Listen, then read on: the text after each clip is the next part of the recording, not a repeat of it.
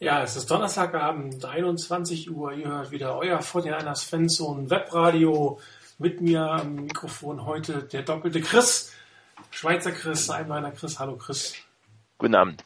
Und äh, der Hessen Chris. Hallo Chris. Hallo, schönen guten Abend. Wird mal wieder sehr lustig, wenn ich, wenn keiner weiß, mit wem von euch beiden ich jetzt eigentlich spreche. Ja, wir hatten eine Beiweek. Äh, die 49ers haben sich äh, erholen können, haben einige ihrer ähm, verletzten Spieler aktiviert und der eine oder andere wird sicherlich auch am Sonntag auf dem Roster stehen, aber dazu kommen wir dann, wenn wir die Vorschau des Panthers-Spiel machen. Ähm, acht Spiele sind gespielt, sechs war der Rekord, Hälfte des Saisons rum. Darum machen wir diese Woche den Mid-Season Report. Das heißt, wir werden mal ein bisschen nach hinten gucken, wie die erste Saisonhälfte so gelaufen ist, ähm, wie das Abschneiden der 49ers einzuordnen ist und äh, wer vielleicht äh, auch ähm, etwas besser als erwartet oder etwas schlechter als erwartet gespielt hat. Und ähm, dann nochmal einen kleinen Blick nach vorne, wie denn die nächsten acht Spiele verlaufen werden. Aber erstmal geht es zurück um 6 zu 2. Es klingt relativ gut eigentlich. Auf der anderen Seite äh, darf man auch gerne kritisieren, dass hier nicht alles rund gelaufen ist und dass die vor den Niners äh, die beiden Spiele gegen die schwersten Gegner, gegen die besten Gegner, nämlich die Colts und die Seahawks, verloren haben. Und äh, von den sechs, sieben ist nur ein Team, was derzeit an einem positiven Rekord hat, das sind die Green Bay Packers. Und fünf Siege sind gegen schlechte Teams oder 500er Teams erreicht worden. Und stehen die 49ers besser da als, also ist der Rekord der 49ers besser als, als das Team darstellt? Oder ähm, ist auch einer Grund, äh, dass die Teams nicht so gut stehen, weil sie gegen die 49ers gespielt haben? Vielleicht der Schweizer Chris zuerst. Also ich habe jetzt mir vorhin gerade mal noch Gedanken gemacht, so welche Spiele man, bei welchen Spielen ich jetzt ein, eine Niederlage nicht irgendwie ähm, absolut überraschend gefunden hätte. Und das waren für mich die Spiele Green Bay, Seattle, Indianapolis und Houston. Ähm, Green Bay, die waren damals noch eigentlich ähm, mit Ausnahme eines äh, etwas dezimiert oder ziemlich dezimierten Defensive Backfields, äh, zumindest in der Offense noch ähm, ziemlich fit. Und ähm, da hat man eine solide Leistung, eine wirklich gute Leistung auch gezeigt mit einem Gameplan, äh, mit dem man wirklich die Schwächen oder die Fehler der Packers gnadenlos ausgenutzt hat. In Seattle, da kam man in, äh, so früh in eine Negativspirale, dass, dass man da irgendwie nicht mehr rauskam. In Indianapolis hat man es etwas selber vergeben und Houston hätte ich deutlich stärker erwartet. Ähm, die haben sich dann selber geschlagen. Also von daher mit zwei Niederlagen aus diesen vier gegen die äh, gegen Teams aus diesen vier, äh, aus dieser Vierergruppe, finde ich das eigentlich noch okay, aus, der Saison, äh, aus diesen ersten acht Spielen rauszukommen.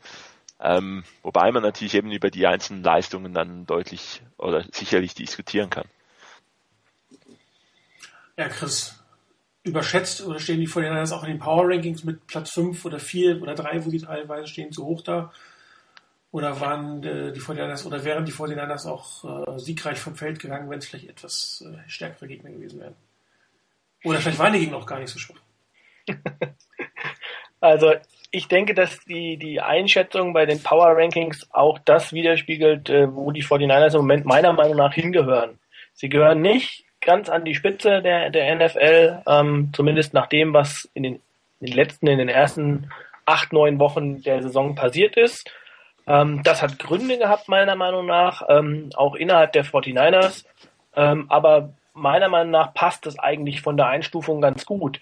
Ähm, ich glaube, dass die, die, äh, die Seahawks in den ersten Wochen zumindest besser waren, besser gespielt haben. Auch die Broncos haben bessere Leistungen gerade am Anfang gezeigt.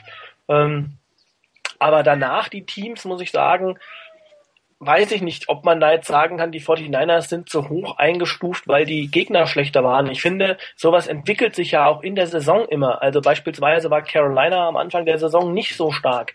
Jetzt trifft man auf ein Team in der Woche 10, was plötzlich mit einem 5 zu 3 Rekord dasteht und ein aufstrebendes Team ist. Also dieses, diese, dieses Festmachen an, ähm, das ist ein Team mit einem negativen Rekord, halte ich immer für, für ein bisschen problematisch, weil in so einer Situation man auch immer den Moment äh, ansehen muss, zu dem man ähm, auf ein Team trifft. Und ähm, wenn man in der ersten oder zweiten Woche auf Carolina getroffen wäre, wäre es vielleicht ein Ticken einfacher gewesen. Die sind in den letzten Wochen ganz gut ins Rollen gekommen. Äh, umgekehrt bei Houston beispielsweise ähm, weiß ich nicht, ob nicht die ersten beiden Wochen eher schlecht gewesen sind und da trifft man dann Woche fünf, nachdem sie da gerade ähm, mit den mit den Seahawks zu kämpfen hatten und da so ein so ein heartbreaking Loss hinter sich haben, trifft man auf sie und ähm, erwischt sie auf dem linken Fuß und gibt ihnen vielleicht noch einen mit und das gibt dann so eine, so eine Abwärtsspirale. Also von daher, diese Statistiken, die kann man, glaube ich, interpretieren, wie man will. Ich glaube auch, dass die 49ers ja mit gewissen Umständen zu kämpfen hatten äh, in den ersten acht Wochen, mit, die uns allen bekannt sind. Ähm, beispielsweise vergleicht man das mal mit den Falcons, da schiebt jeder die schlechte ab, das schlechte Abschneiden der Falcons auf das Fehlen von Julio Jones, äh, dann ist noch äh, Defensive End, äh, bei denen fehlt noch einer, ich glaube Bierman ist es, und äh, Roddy White war verletzt. Und bei den 49ers, hallo, da haben äh, die von Anfang an die beiden Nummer 1 und Nummer 2 Receiver gefehlt. Da hat uns ab der Woche 3 äh, ein, oder nach der Woche 3 ein Alden Smith gefehlt. Da war Patrick Willis zwischenzeitlich verletzt. Also ähm, da sind die beiden äh, der Starting Nose Tackle ausgefallen. Also unter dem Gesichtspunkt finde ich, ist ein 6 zu 2 Rekord gut. Das ist sehr gut eigentlich. Das ist das, was man hat erwarten können und ich halte das nicht für überbewertet. Ja, ich habe ja die 49ers auch ähm, mit den Power Rankings, seit wir begonnen haben, eigentlich immer so um Platz 5 und Platz 6 eingeschätzt. Ähm, zum einen natürlich, sie sind nicht äh, Creme de la NFL. Irgendjemand hat es heute im Board geschrieben, dass, die, dass er die 49ers klar mindestens so gut wie die Seahawks sehen würde, wenn nicht gerade besser. Äh, das müssen sie erstmal zeigen, meiner Meinung nach. Also so überzeugend haben sie letztendlich nicht gespielt. Auf der anderen Seite haben sie ähm, die, ein wichtiges Divisionsduell zu Hause gewonnen gegen ein Team, das vielleicht nicht die Top-Leistung gebracht hat, aber das ist Arizona, es ist immer in den letzten Jahren eine besondere Situation. Man hat einen anderen Divisionsrivalen auf deren Feld relativ klar in die Schranken gewiesen. Um, ähm, und auch sonst ähm, muss ich sagen, die Spiele gegen, gegen Indianapolis und, und ähm, Seattle, also gerade gegen Indianapolis, da war das Team irgendwie völlig auf dem falschen Bein aufgestanden. Es hat nicht so gespielt, wie die 49ers eigentlich normalerweise spielen. Das würde ich jetzt, da würde ich jetzt nicht die Stärke, also an diesem Spiel kann man meiner Meinung nach die Stärke der 49ers nicht unbedingt festmachen. Das ist eigentlich mies gelaufen. Ehrenmaßstab ist da schon die derbe Niederlage in Seattle. Da hat man jetzt zweimal hintereinander böse einen auf die Nase bekommen. Das sollte man oder das kann man nicht unterschätzen. Da muss man dran arbeiten und ähm, ich bin extrem gespannt auf Woche 14, wenn Seattle in den Candlestick Park kommt, ob die 49ers dann auch mit der Rückkehr einiger Verletzten dort ein anderes Spiel äh, abliefern und wie in den letzten Jahren auch das Heimspiel zumindest gewinnen, das relativ äh, wichtig wird, zumal Seattle nicht mehr allzu viele Spiele meiner Meinung nach verlieren wird. Also wenn man da um die Krone der Division äh, mitspielen will, muss man dieses Spiel logischerweise gewinnen. Ansonsten, äh, die 49ers sind meiner Meinung nach stärker als Teams äh, wie die Saints zurzeit. Was extrem schwierig ist, meiner Meinung nach, ist sie im Vergleich zum Beispiel zu Kansas City einzuschätzen. Auch Kansas City hat durchaus gegen etwas schlechtere Gegner gewonnen. Trotzdem kann man natürlich 9 zu 0 nicht wegdiskutieren. Ähm, da wäre würde ich ein Spiel, was ich gerne sehen würde, ehrlich gesagt, zurzeit. 49ers gegen Chiefs am besten im Candlestick, nicht unbedingt im Arrowhead. Aber die 49ers sind meiner Meinung nach mit ihrem vierten, fünften, sechsten Rang, wo sie geführt werden, relativ gut bedient. Auf zwei oder drei, wie man sie manchmal sieht, das sehe ich ehrlich gesagt nicht. Also ich glaube auch, dass sie gegen ein Team wie Denver, ähm, zumindest wenn es kein Heimspiel ist, relativ Schwierigkeiten zurzeit haben könnten, solange ähm, die verletzten Spieler oder Teile der verletzten Spieler nicht wieder voll in die Rotation hineingenommen worden sind. Ähm, man muss natürlich auch sagen, die Liga ist relativ ausgeglichen, was so das Mittelfeld angibt. Es gibt halt ein, zwei Teams, die sehr gut sind, aber die jetzt auch nicht unschlagbar sind. Auch die Kansas City Chiefs sind nicht unschlagbar, auch wenn sie noch äh, kein Spiel verloren haben, aber das wird wahrscheinlich relativ schnell kommen. Und jetzt mal abgesehen von den drei, vier schlechtesten Teams der Liga, ist das Mittelfeld eigentlich relativ breit und äh, wie man immer wieder sieht, können Teams äh, mit einem positiven Rekord auch mal schnell unter die Räder kommen gegen Teams mit einem negativen Rekord. Also die Breite in der NFL ist äh, relativ groß. Man könnte natürlich auch äh, ketzerisch sagen, dass die Qualität in der NFL zurzeit vielleicht nicht unbedingt so super ist. Also es gibt halt keine drei, vier, fünf herausragende Teams. Ähm, es gibt halt viel Mittelmaß.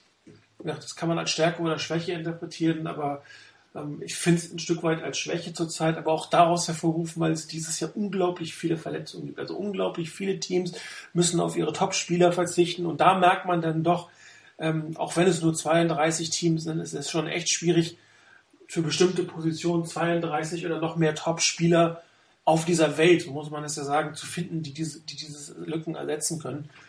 Und ähm, bei den Falcons, äh, Chris, du hast die erwähnt, da fehlt ja auch eine Zeit lang noch mit Steven Jackson, der damalige Starting Running Back.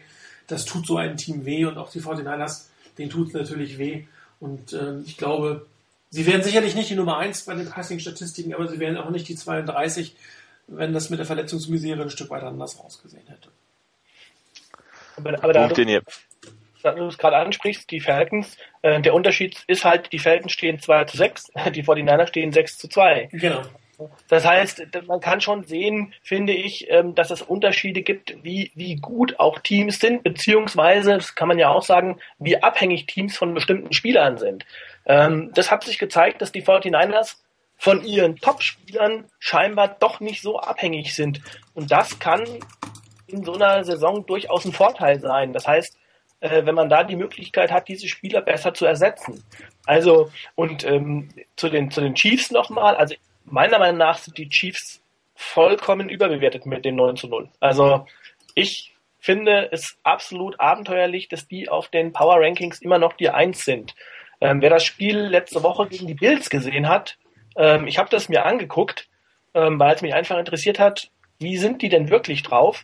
Also normalerweise hätten die das Ding dicke verlieren müssen. Alex, hat ein, Alex Smith hat ein schlechtes Spiel abgeliefert. Ähm, war kein gutes Spiel von ihm, definitiv. Und ähm, also hätten die, also nicht, die Bills nicht mit dem, ich weiß nicht, undrafted Rookie Free Agent äh, Jeff Jewell spielen müssen ähm, und hätten nur einen ihrer ersten beiden Quarterbacks gehabt, hätten die das Spiel gewonnen. Also diese eine Interception, die dann letztlich beim Stande von 10 zu 3 zu einem 10 zu 10 101 Yards Touchdown führt für die, Bills, äh, für die Chiefs. Wenn das normal läuft, steht es da 17 zu 3 und dann ist das Ding durch. Meiner Meinung nach. Aber ähm, ich weiß nicht, also ich finde, die Chiefs sind, sind overrated mit dem 19-0-Rekord und ähm, ich bin sehr gespannt, wie die jetzt in den nächsten Spielen, die spielen zweimal gegen die Broncos, spielen zweimal gegen die San Diego Chargers, wie sie dann aussehen werden. Also, Wenn sie Glück haben, die Chargers sind so ein bisschen auf dem absteigenden Ast. Ne? Wenn sie die zu Beginn der Saison gespielt hätten, würden sie auch nicht 9-0 stehen. Mal gucken, ob sie sie jetzt kriegen. Ich bin sehr gespannt, wie diese zweite Hälfte für die, für die, ähm, für die äh, Chiefs verläuft. Also, Von mir aus dürften es ja sieben Niederlagen und keine Playoffs sein. Dann kriegen wir mindestens mal den äh, 20. Pick. Genau. Genau, das ist noch gesagt. Genau, ähm, darf es definitiv sein. Also je besser unser Pick wird, desto, desto schöner. Ähm, Punkte, die ihr angesprochen habt, das hat, ich meine, Power Rankings, die, ja, die Chiefs haben den besten Record. Irgendwo sind sie sicherlich vorne. Die äh, Seahawks haben auch einen guten Record, aber wie, wie äh, knapp das auch sein kann, ähm, sah man letzte Woche. Also das Spiel gegen die, äh, gegen die Buccaneers, die jetzt auch nicht irgendwie in Topform sind und mit glücklichen Aktionen halt einfach mal schnell diese 21 zu 0 Führung hatten. Und ähm, ja, man kann jetzt auch da spekulieren, vielleicht zwei Yard vom Sieg entfernt waren, weil ich immer noch nicht äh, verstehe, weshalb die da im vierten Viertel beim äh, Third and Two mit einem Running Back, der in diesem Spiel sechs Yards pro äh, Carry ähm, erreicht, irgendwie ein nicht nicht einen einfachen Pass, sondern irgendwas als Pass callen. Also ich meine, da, da kannst du ja hingehen und sagen, okay, Kopf durch die Wand ähm, ist nicht immer die beste Entscheidung, aber wenn es zwei Yards sind und du hast so einen guten Lauf mit dem Run-Game, dann musst du einfach irgendwie die zwei Yards holen und das machst du dann mit dem Lauf. War jetzt wirklich so meine Entscheidung in dieser Situation gewesen. Wenn sie da das First Down holen, ich weiß nicht, ob dann, ob sie dann den Ball nochmals äh, den, den Seahawks geben müssen und können es vielleicht nach Hause spielen. Ähm, aber da irgendwie das vierte Viertel der, der Buccaneers verstehe ich überhaupt nicht. Es ist halt jetzt so, die, äh, die Seahawks, die haben sich da zurückgekämpft, haben dieses Spiel jetzt nicht dumm verloren, obwohl sie sich in, äh, ziemlich selber in eine in diese dumme Situation gebracht haben. Tue mich da auch schwer zu sagen, dass die Seahawks dann das beste Team sind in der, in der NFL. Ich glaube, das ist wirklich so ein bisschen wie, wie auch angetönt habt. Das ist so eine Gruppe von wirklich guten Teams. So die ersten fünf, sechs Teams, die da in diesen Power Rankings auftauchen. Das, je nachdem, was man äh, etwas höher gewichtet, gehören mal die Chiefs dazu, die eine gute Defense haben, die wenig Fehler machen momentan. Äh, vielleicht gehören dann halt auch andere Teams mal eher in diese Gruppe. Aber ähm, bin auch nicht zwingend einverstanden äh, damit, die, die Seahawks als klare Nummer eins zu sehen. Die guten Teams oder Teams, die Championships gewinnen, gewinnen solche Spiele halt. Ne? Die ziehen sich genau. dann selber raus. Äh, wenn man die ersten 20 Minuten des Spiels, ja ungefähr, äh, hat man ja Gefühl, dass da elfmal Frederick P. Soft auf dem Feld steht. Also die, die waren völlig unvorbereitet und äh, schlecht eingestellt aber haben tatsächlich es geschafft, diesen berühmten Hebel umzulegen und sich da selbst wieder rauszuholen. Und das zeichnet ein Top-Team aus. Und das Top-Team muss nicht jeden Gegner vom Platz fegen, sondern es muss die Spiele, wo es schlecht aussieht, am Ende gewinnen. Und bis jetzt haben die 49ers das bei den beiden Spielen, die in dieser Situation waren, nicht geschafft. Und ich hoffe, ehrlich gesagt, die kommen auch nicht in die Situation, dass sie so ein Spiel haben. Andererseits ist natürlich auch so ein Spiel so ein defining Moment, wo du sagst, ich, ich will oder wir müssen, wir haben hier was vor, wir haben ein Ziel und, und wir schaffen es und, und, und äh, legen uns nochmal krumm und gewinnen das Ding am Ende. Also hat Vor- und Nachteile. Auf der einen Seite kannst du so ein Ding natürlich auch schnell verlieren, auf der anderen Seite, wenn du es dann gewinnst, kannst du auch einiges als Team rausziehen. Das ist auch richtig. Ne? Aber, aber die 49ers, fand ich, waren in dieser Saison auch noch nicht in, in, in so einer Situation wie jetzt die Seattles letzte nee, Woche. Das ist richtig. Weil ähm, die, die schlechten Spiele, die die 49ers hatten, waren gegen Top-Teams. Und die Seattle Seahawks haben ich sage jetzt mal, das Glück gehabt, das schlechte Spiel gegen eins der aktuell schlechteren Teams der, der Liga zu spielen. Ja, und äh, von daher, ich glaube, wir hätten die Seahawks beispielsweise dieses Spiel letzte Woche gegen die hätten wir Broncos gehabt. Ich glaube, dann hätten sie sich auch äh, beim nach dem 21 zu 0 nur schwer aus dem Sumpf wieder rausziehen können. Klar, also, wenn du sowas gegen, gegen eins der Top 10 Teams hast, das verlierst du definitiv. Genau. Ähm, nur mittelgute Teams verlieren solche Spiele auch gegen ganz schlechte Teams und gute Teams Klar. ziehen sich am Ende wieder raus. Ne? Absolut. Ich meine, das ist das gleiche wie äh, gute Teams überstehen Verletzungen. Ich glaube, beim Super Bowl Run der Green Bay Packers ähm, ja. war die halbe Defense verletzt und da und ist halt was zusammen. Genau, und da ist irgendwas zusammengewachsen, was, was die unglaublich stark gemacht haben. Ähm, von daher ist auch, auch gut, oder ist toll zu sehen, dass die 49ers eigentlich auch trotz einer schwierigen Situation mit, mit schwer, äh, schwerwiegenden Ausfällen da nicht ähnlich wie die, wie die Falcons äh, komplett abstürzen, sondern irgendwie dennoch einen Weg finden, um Spiele zu gewinnen. Und eben, ich erwarte noch das Spiel von, unter Jim Harbour, wo wir in Seattle so zunächst mal irgendwie 14-0 führen, weil wir irgendwie zwei Big Plays haben und dann mal das Stadion etwas ruhig ist und die Niners da nicht irgendwie sich nicht mehr verstehen. Das, ich glaube, wenn das die 49ers mal schaffen, ähnlich wie es jetzt die, die Buccaneers geschafft haben, dann können Spiele in Seattle auch ganz anders ausgehen.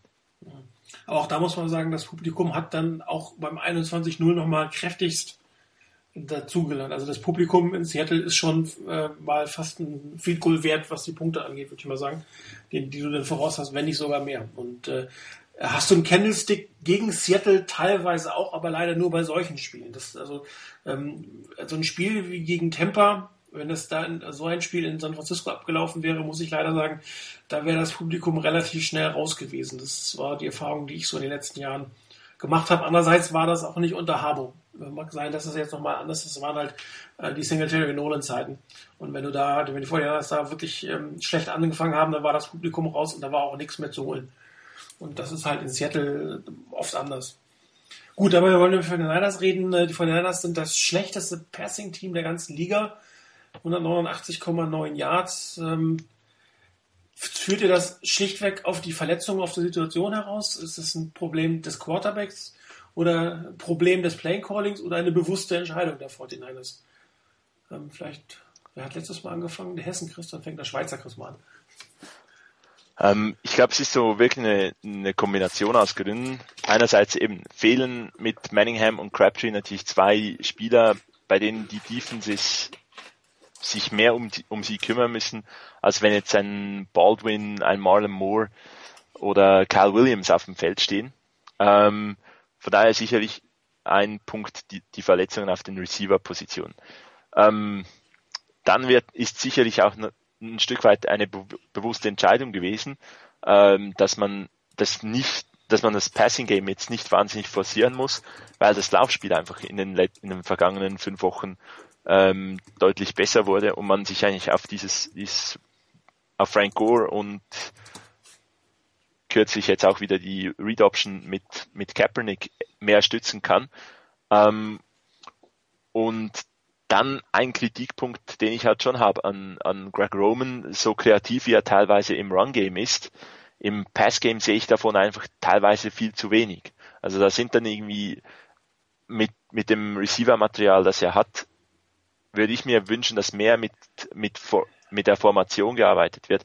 Mehr mit vielleicht mal eine Bunch Formation, wo man Kyle Williams dann wirklich freikriegt, weil als Slot Receiver hat er auch schon gute Spiele.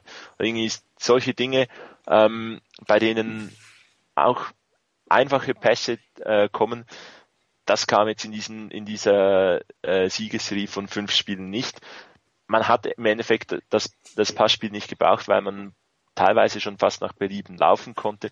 Aber es ist sicherlich so eine Mischung aus der, den Verletzungen der Receiver, ein etwas weniger kreativ oder ein zu wenig kreatives äh, Playcalling und dass halt äh, vielleicht auch, wenn es nicht gebraucht wird, Jim Harbour nicht der Coach ist, der wahnsinnig viel ausprobiert und ähm, halt dann auch sagt, hey Kaepernick, vielleicht noch etwas ein junger Quarterback für, für die Starts, die er hat und äh, dann ja, muss man nichts riskieren. Ja, Chris, liest du es ähnlich wahrscheinlich, ne? Ja, also ich denke, das ist so eine, so eine Entwicklung gewesen ähm, in, in dieser Saison. Die 49ers haben ja in dem ersten Spiel ganz stark angefangen mit dem Passing Game. Also das war ja, war ja eine, ein Feuerwerk, was sie dort abgebrannt haben. Ähm, ich hatte den Eindruck, dass man dann auch in den Spielen in Seattle und Indianapolis möglicherweise oder gegen Indianapolis möglicherweise gedacht hat, man kann weiter auf das Passing Game setzen, hat das gemacht und es ging richtig in die Hose. Und ähm, dann hat man sich eines Besseren besonnen und sagt, okay, äh, mit unseren Receivern, äh, da können sich die Gegner relativ, wenn sie, wenn sie eine gute Defense haben, scheinbar recht schnell drauf einstellen, dass da eben nur äh, Vernon Davis und, und Anquan Bolden sind, die ernst zu nehmen sind. Und wenn man die zumacht, dann ähm, wird es eben schwierig mit dem Passing Game. Und von daher setzen wir, wie vor zwei Jahren, wieder auf äh, unser bewährtes Laufspiel und packen das Power Running Game wieder aus. Auch mit so ein paar Formationen, die man äh, in der letzten Saison nicht ganz so häufig gesehen hat. Ähm, und äh, auch wieder mal diese, die, die, ähm, ja, so diese, die Situation, die ähm, vor allen Dingen auch, ähm, weiß ich nicht, vielleicht am Anfang der Saison ähm, deshalb nicht ausgepackt wurden, weil zum Beispiel Vance McDonald nicht so ähm, so eins zu eins äh, ähm, ja die, die, äh, die Rolle von von Laney Walker übernehmen konnte. Ähm, und man hat dann einfach gesagt, okay, wenn wir müssen aber diese diese diese Plays machen, wir müssen dieses dieses äh, Laufspiel wieder etablieren, weil ansonsten kommen wir nicht über die Runden. Und ich glaube, das war dann eine Entwicklung, die dazu geführt hat, dass einfach das Passing Game zurückgenommen wurde von den 49ers. Und ähm, das hat sich ja zumindest bis jetzt als Erfolg herausgestellt. Ich bin sehr gespannt, wie es dann jetzt laufen wird, wenn die Receiver zurückkommen. Und könnte mir vorstellen, wenn die einigermaßen fit zurückkommen mit äh, Manningham und dann irgendwann auch Crabtree und vielleicht sogar Quinton Patton ganz am Ende der Saison, dass man dann ähm, die Gegner vor ähm, wirklich eine neue Herausforderung stellt, weil dann schon, dann hat man eben nicht mehr nur die eine Dimension, die man in, bei den 49ers verteidigen muss. Die scheint es im Moment eben primär der Lauf zu sein. Und ähm, von daher, für mich ist es eine Entwicklung. Es ist, heißt nicht, dass die 49ers ein schlechtes Team sind, ein schlechtes Passing-Team, sondern es ist im Laufe der Saison als bewusste Entscheidung entstanden, dass man gesagt hat, man läuft besser als man passt man hat dadurch bessere Siegchancen und dann setzen wir eben auf diese äh, Dimension. Also der Rekord spricht ja klar für die Coaches. Andererseits äh, hat man halt zwei Niederlagen, die mit einem besseren Passing Game vielleicht hätten vermieden werden können oder wo man hätte aufhören können. Sicherlich kann es auch nicht auf Dauer gut sein, wenn du das schlechteste Passing-Team der Liga bist. Wobei wir wirklich am Yards pro Game sprechen, jetzt nicht unbedingt First Downs äh, bzw. Touchdowns. Aber wenn du äh, bis ganz zum Ende willst, in den Super Bowl willst, glaube ich nicht, dass du mit dieser Leistung im Passing Game es bis, bis zu deinem großen Ziel schaffst.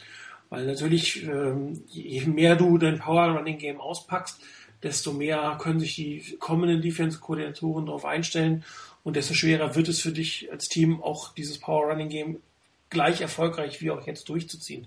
Das heißt, äh, das Element des Passes brauchen die 49ers, braucht jedes Team, aber brauchen jetzt auch die 49ers, um ähm, ein bisschen mehr Balance herzustellen, um vielleicht auch dann wieder auch äh, mehr nochmal in die, in die Read-Option reinzugehen. Sie hat nur gegen äh, Green Bay, äh, Entschuldigung, gegen, gegen Jacksonville wirklich funktioniert. Ansonsten sah sie ja nicht unbedingt so gut aus, weil man sich auch darauf eingestellt hat. Und ähm, im Moment brauchen sich die gegnerischen Teams in erster Linie auf das Power Running Game einzustellen. Und das ist natürlich für das, was vor uns liegt, ein bisschen zu dünn. Ähm, ich möchte es auch nicht nur auf die Verletzungen schieben.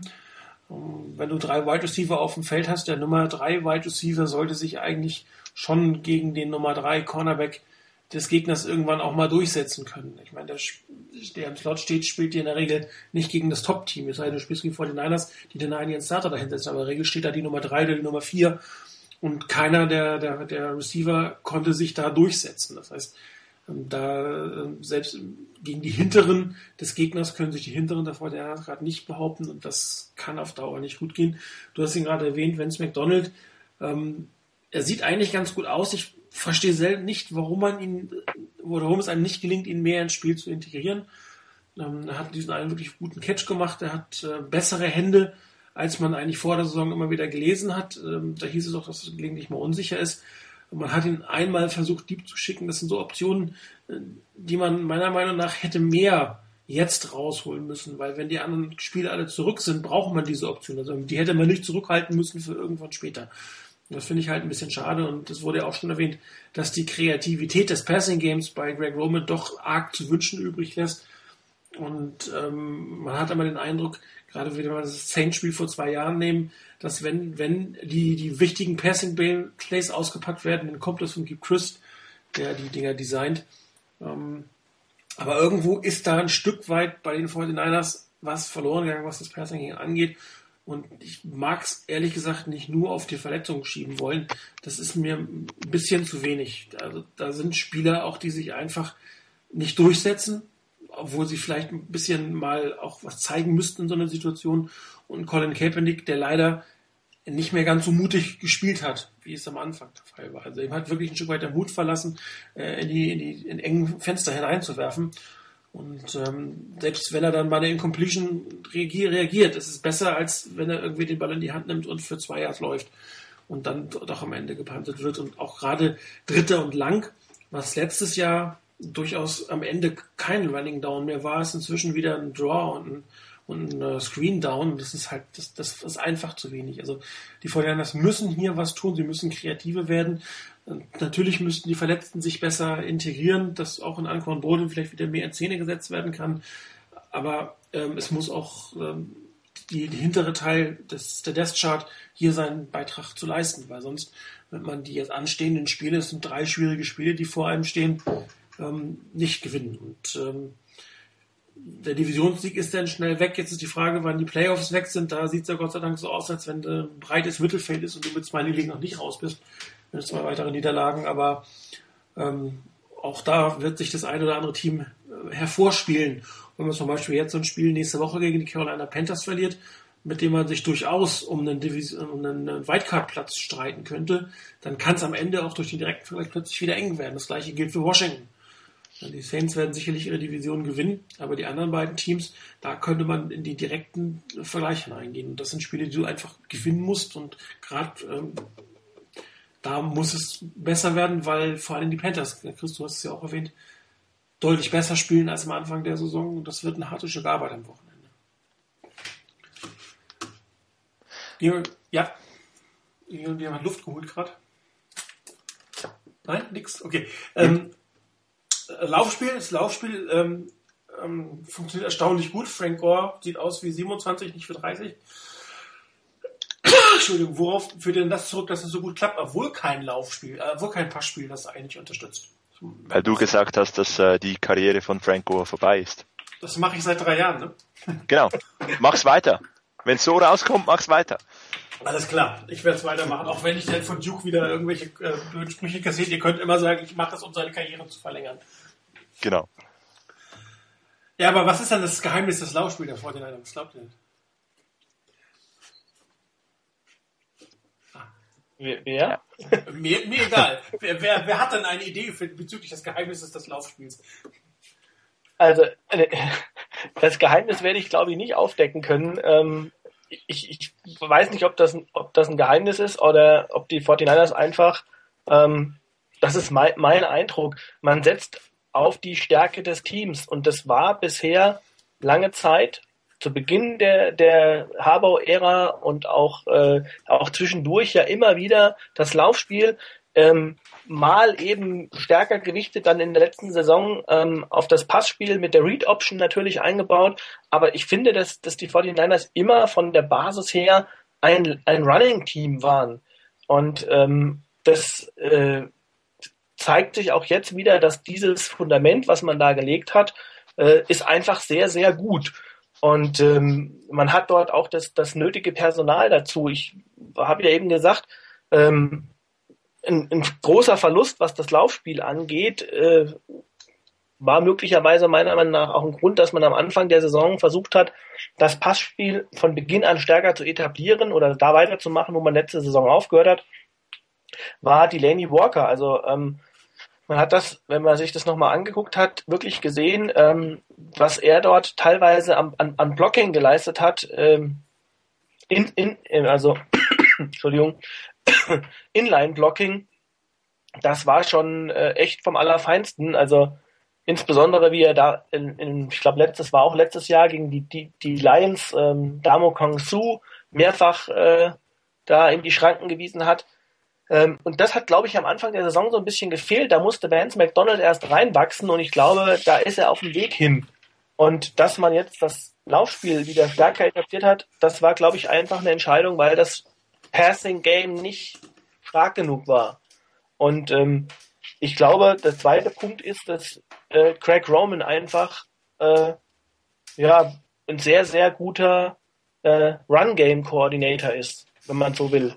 Also ich glaube, auch damals in Stanford war er ursprünglich, bevor er Offensive Coordinator wurde, ähm, hat er primär mal das Run-Game koordiniert. Die hatten zwei Koordinatoren, das ist richtig. Genau, und das äh, glaube ich ist, äh, das ist sein Baby. Also äh, das ist auch sehr innovativ, was, was die 49ers da machen. Und von daher glaube ich, dass das so ein Grund ist, warum das einfach gut funktioniert. Das Personal passt da sehr gut zu. Und ähm, ja, jetzt müsste man, wie Martin eben gesagt hat, einfach nur noch äh, etwas kreativer im Passing-Game werden. Und dann könnte das vielleicht am Ende doch noch eine ganz passable Saison werden. Das heißt, man braucht noch einen Passing-Game-Koordinator auch in Ja, Fall, ne? das ist ja die Frage. Du hast es ja eben gesagt. Ich weiß nicht, wie inwieweit äh, gibt Chris dort äh, nicht vielleicht möglicherweise sogar im Hintergrund derjenige ist, der da eher so ein bisschen das Passing-Game koordiniert. Also ich weiß nicht, ob es diese Teilung gibt oder ob das wirklich rein Craig Roman ist. Also da würde ich gerne mal Mäuschen spielen bei den 49ers mal mal äh, hinter die Kulissen schauen. Das würde ich unabhängig von dieser Frage gerne tun. Ja, natürlich. ja, Chris, was andere Chris in diesem Fall, ähm, was glaubst du denn, was das, warum funktioniert das Laufspiel dermaßen gut, obwohl das Passspiel doch eher bescheiden ist? Was normalerweise ja nicht der Fall ist, dass das so gut dann äh, korrespondiert. Ja, ich glaube, einerseits sind die Niners halt einfach auch ähm, so aufgestellt, dass, dass sie ähm, auch dann laufen können, wenn es die Defense erwartet. Also sie haben fünf richtig große Offensive Linemen, sie haben einen guten Fullback, sie haben Tight Ends, die blocken können. Also können auch mal irgendwie ähm, acht Leute des Gegners in, in der Box stehen und die Niners finden Wege, ähm, da irgendwie doch noch ein paar Yards äh, rauszuholen. Das eben genau mit dem Punkt, den äh, wir alle ein bisschen kritisieren am äh, an Greg Romans Play Calling, nämlich der Kreativität, die im Pass-Game fehlt, die ist im Run-Game da. Also als man begonnen hat wieder mit äh, teils recht klassischem Run-Game äh, nach den beiden Niederlagen, wo man wieder mehr mit Power gespielt hat, mit Pulling Guards, mit ähm, mit Wham-Blocks und so weiter. Da war wirklich wieder so ziemlich alles dabei. Ähm, und das mit, mit einem so kreativen Run-Game schaffst du natürlich auch Möglichkeiten, wenn, wenn du, wenn du Misdirections, Pitches und all, all das in, in die Waagschale werfen kannst. Und die Möglichkeiten, die äh, bietet mir das Playcalling momentan irgendwie im Passgame etwas zu wenig. Und dann sind sie halt ebenfalls kreativ dann wieder gewesen, dass sie plötzlich gesagt haben, eigentlich gegen die Titans und die Jaguars, ähm, erwartet jetzt bloß nicht, dass die, dass die Read Option irgendwo in einem Aktenschrank verschwunden ist und nicht mehr rausgeholt wird. Nein, man, man geht dann plötzlich hin und sagt sich, dann spielen wir halt wieder die Read Option. Im Lauf, im Laufspiel sind so diese Blöcke, wo man äh, eine Art des, des Laufspiels rausholt, das durchspielt und dann vielleicht mal wieder etwas anderes dazu nimmt, deutlich sichtbar, denke ich, im, bei den Niners als äh, in, im, pa im Passspiel. Und ich denke, das ist wirklich so ein bisschen das Erfolgsgeheimnis. Ob es jetzt wirklich das ist, da würde ich auch gerne mal im, im, der, im Classroom sitzen der 49ers. Ich glaube, der Erfolg liegt an individuellen Stärken der Spieler. Mein Frank Gore haben wir gerade erwähnt.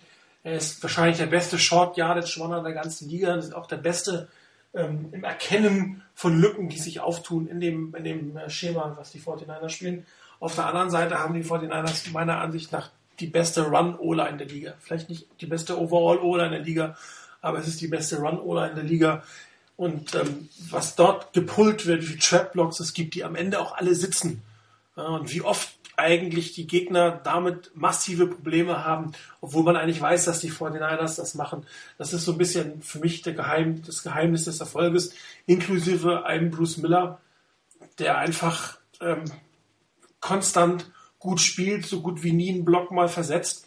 Und ähm, jeder Reporter, egal welches, welcher Sender, egal was ist, äh, immer wieder der, der, der, der Satz, äh, wenn du wissen willst, wo lange der Spielzug geht, dann folge Bruce Miller. Und trotzdem äh, funktioniert das im Endeffekt.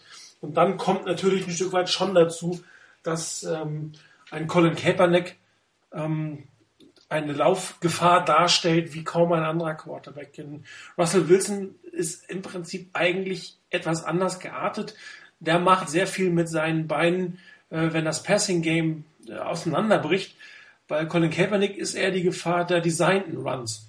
Also nicht nur der Read Option, sondern auch, wie wir es in London gegen Jacksonville gesehen haben, den Power Sweep quasi aus einer Wildcat-Formation, wo es denn dann direkt einen Snap geht oder wirklich ähm, für ihn gecallte Plays, die auch nicht unbedingt eine Zone Read Option sind. Also das heißt, die, die Defenses müssen sich immer darauf einstellen, dass Colin Kaepernick kommt und er kommt in der Regel über die Außenseiten, was natürlich auch die Safeties und die Outside Linebacker wissen, was auch durchaus noch mal ein bisschen Platz in der Mitte hervorbringt. Und äh, mit dieser Kombination aus wirklich individuellen, extrem guten Leistungen, sehr kreativen Plays und der Gefahr des laufenden Quarterbacks kannst du natürlich auch ähm, ein Running Game aufziehen, ohne das Passing-Spiel zu haben. Ich meine, ähm, vor 80 Jahren, da gab es so gut wie kein Passing Game und da wussten die Teams, dass sie laufen und sie konnten trotzdem laufen, weil halt bestimmte Möglichkeiten, bestimmte ausgenutzt wurden in diesem Fall. Und äh, das wird nicht auf alle Ewigkeiten so funktionieren. Davon bin ich fest von überzeugt. Es werden Spiele kommen, wo die Fortinanders nicht so laufen können werden.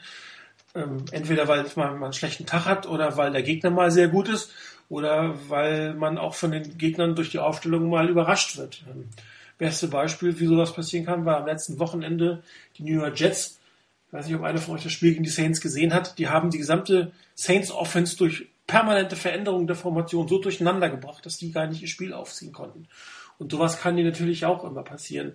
Und dann brauchst du natürlich das nächste Element, was das Passing Game ist. Aber die Fernandes können meiner Meinung nach deswegen laufen, weil sie A nicht auf die Top Competition getroffen sind, aber auf der anderen Seite wirklich individuell extrem gut vom Koordinator über den Fullback bis hin zur Linie und den Running Back gespielt haben. Und äh, das wird auch eine gewisse Maß an Erfolg immer ermöglichen, aber es soll halt den Grund großen Erfolg ermöglichen und dann braucht man halt das zweite Element.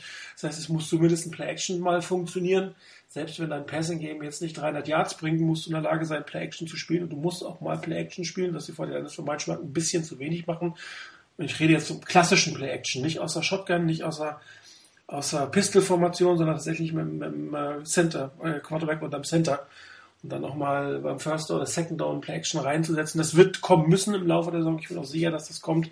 Ähm, macht die auch Sinn, wenn ein Laufspiel so gut funktioniert. Aber das ist letztendlich für mich der Geheimnis des Erfolges. Und ein weiteres Geheimnis des 6 zu 2 sind dieses Jahr die Special Teams, zumindest die Return Teams, die, äh, die Return Coverage Teams. Die Return Teams selber ähm, sind, muss man sagen, mit dem Weggang von Ted Ginn doch durchaus ein bisschen schwächer geworden. Aber die Coverage Teams, Hut ab, oder? Äh, ich sag Hessen Chris zuerst. ich habe schon wieder gehört, quasi wie überlegt hat, wer dran ist. so beide so. Absolut. Also ähm, die, die Coverage Units äh, sind äh, eine Klasse besser als äh, im letzten Jahr. Das muss man wirklich sagen. Äh, ich habe es jetzt nicht nachgeprüft, aber so vom Gefühl her habe ich, hab ich schon den Eindruck, dass die Feldposition der, der äh, 49ers beziehungsweise der Gegner der 49ers äh, entsprechend äh, günstiger sind für die 49ers als im, im letzten Jahr. Ähm, weil äh, ich habe so den Eindruck, ich weiß nicht, wir haben auch schon mal in London drüber gesprochen, ähm, in dem ersten Harbour-Jahr war es ja so, dass man sehr, sehr viel Wert drauf gelegt hat, ähm, dass man die Backups, die man auf dem Roster hat, dass das gute Special Teams Player sind. Ähm, allen voran damals der von uns allen hochgeschätzte Play Costanzo, der sich dann auch relativ schnell in die Fanherzen gespielt hat mit seinem Special Teams Play. Ähm, und im zweiten Jahr hat man ja, glaube ich, ist man ein bisschen weggegangen von diesem Weg und hat wieder ähm, Spieler ähm, auf die Backup-Positionen geholt, die mehr Backups waren als Special Teams Player. Und das hat sich, glaube ich, ne sehr, sehr negativ im Special Teams Play niedergeschlagen. Und mein Eindruck ist zumindest in der ersten Hälfte der Saison, dass man dieses Jahr wieder mehr Wert drauf gelegt hat, ähm, die Backups oder bestimmte Positionen, ich sag mal Position 46 bis 53 auf dem Roster mit Spielern zu besetzen, die primär Special Teams Player sind. Also zum Beispiel Kasim Osgood oder Ray Vetrone oder dass man jetzt auch einen Daryl Morris ähm, dann äh, von der vom, von der Practice Squad geholt hat ähm, Anfang der Saison. Einfach äh, die die Linebacker Michael Willhoit ein sehr guter Special Teams Player. Ähm, Nick Moody hat man gedraftet, weil er ein guter Special Teams Player ist. Äh, das sind, glaube ich, schon äh, einfach andere Schwerpunkte, die man in diesem Jahr wieder gesetzt hat. Und das, obwohl man eigentlich, muss man ja wirklich sagen, schlechte Returner hat, sowohl im Punt äh, als auch im, im, im Kickoff-Bereich. Äh, und trotzdem spielen die Special Teams als Units wirklich, als Ganzes wirklich sehr, sehr gut, finde ich.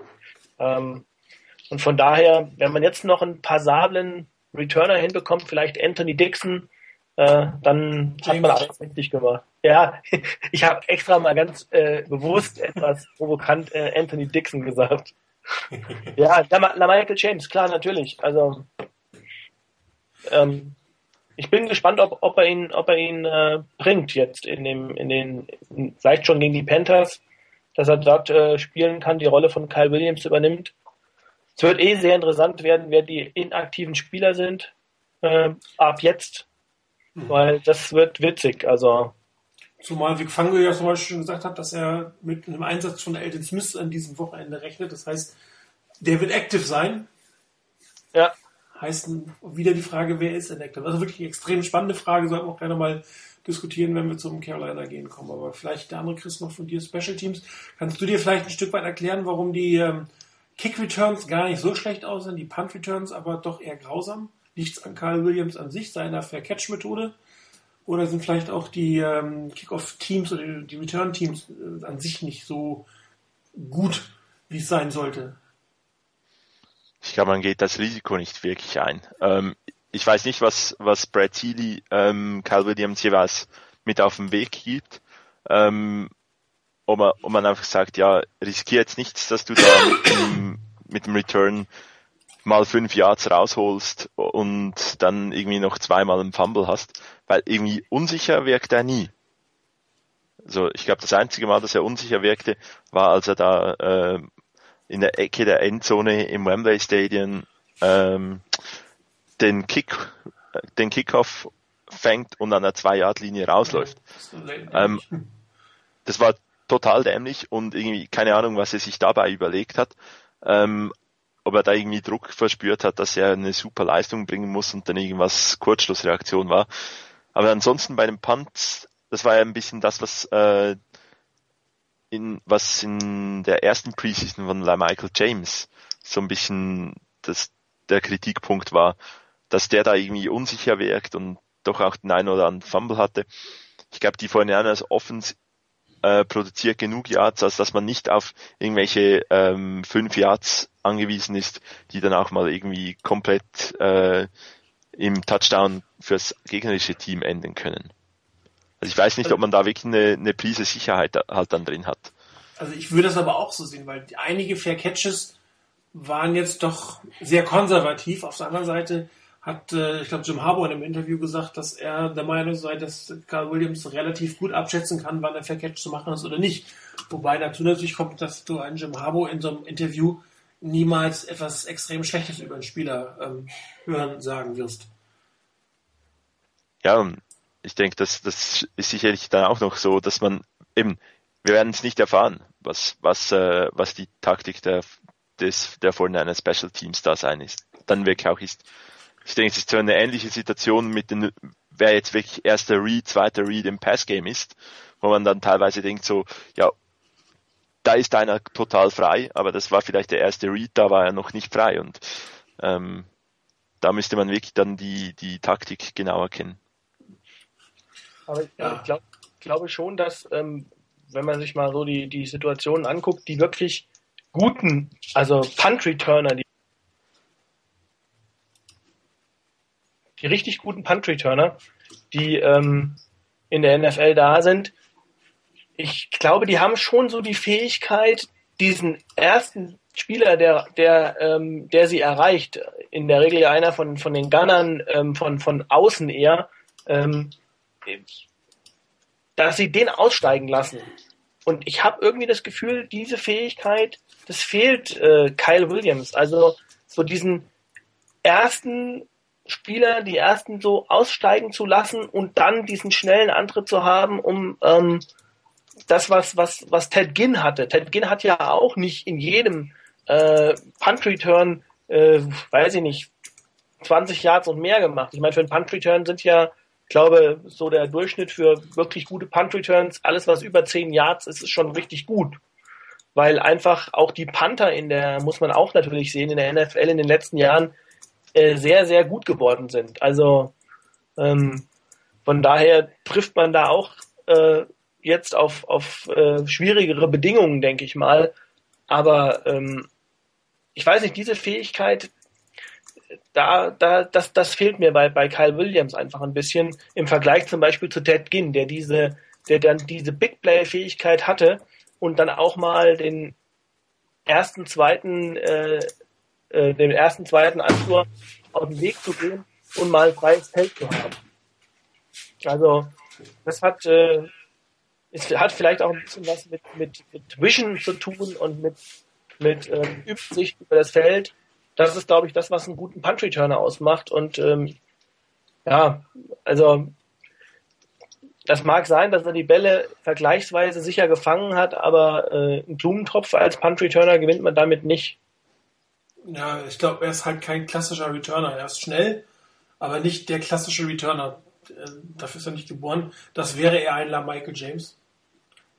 Und äh, das ist auch wirklich interessant zu sehen, ob es diese Woche eine Änderung da gibt. Also sowohl was die aktive, also active, inactive, aber auch welche Rolle da eingenommen wird. Wobei man Kyle Williams durchaus als, als Kick-Off-Returner meiner Meinung nach einsetzen könnte, aber als Punt-Returner, das könnte einen kleinen Upgrade gebrauchen. Mehr ist immer besser, absolut. Also ähm, Phrasenschwein. Viel ähm, Genau.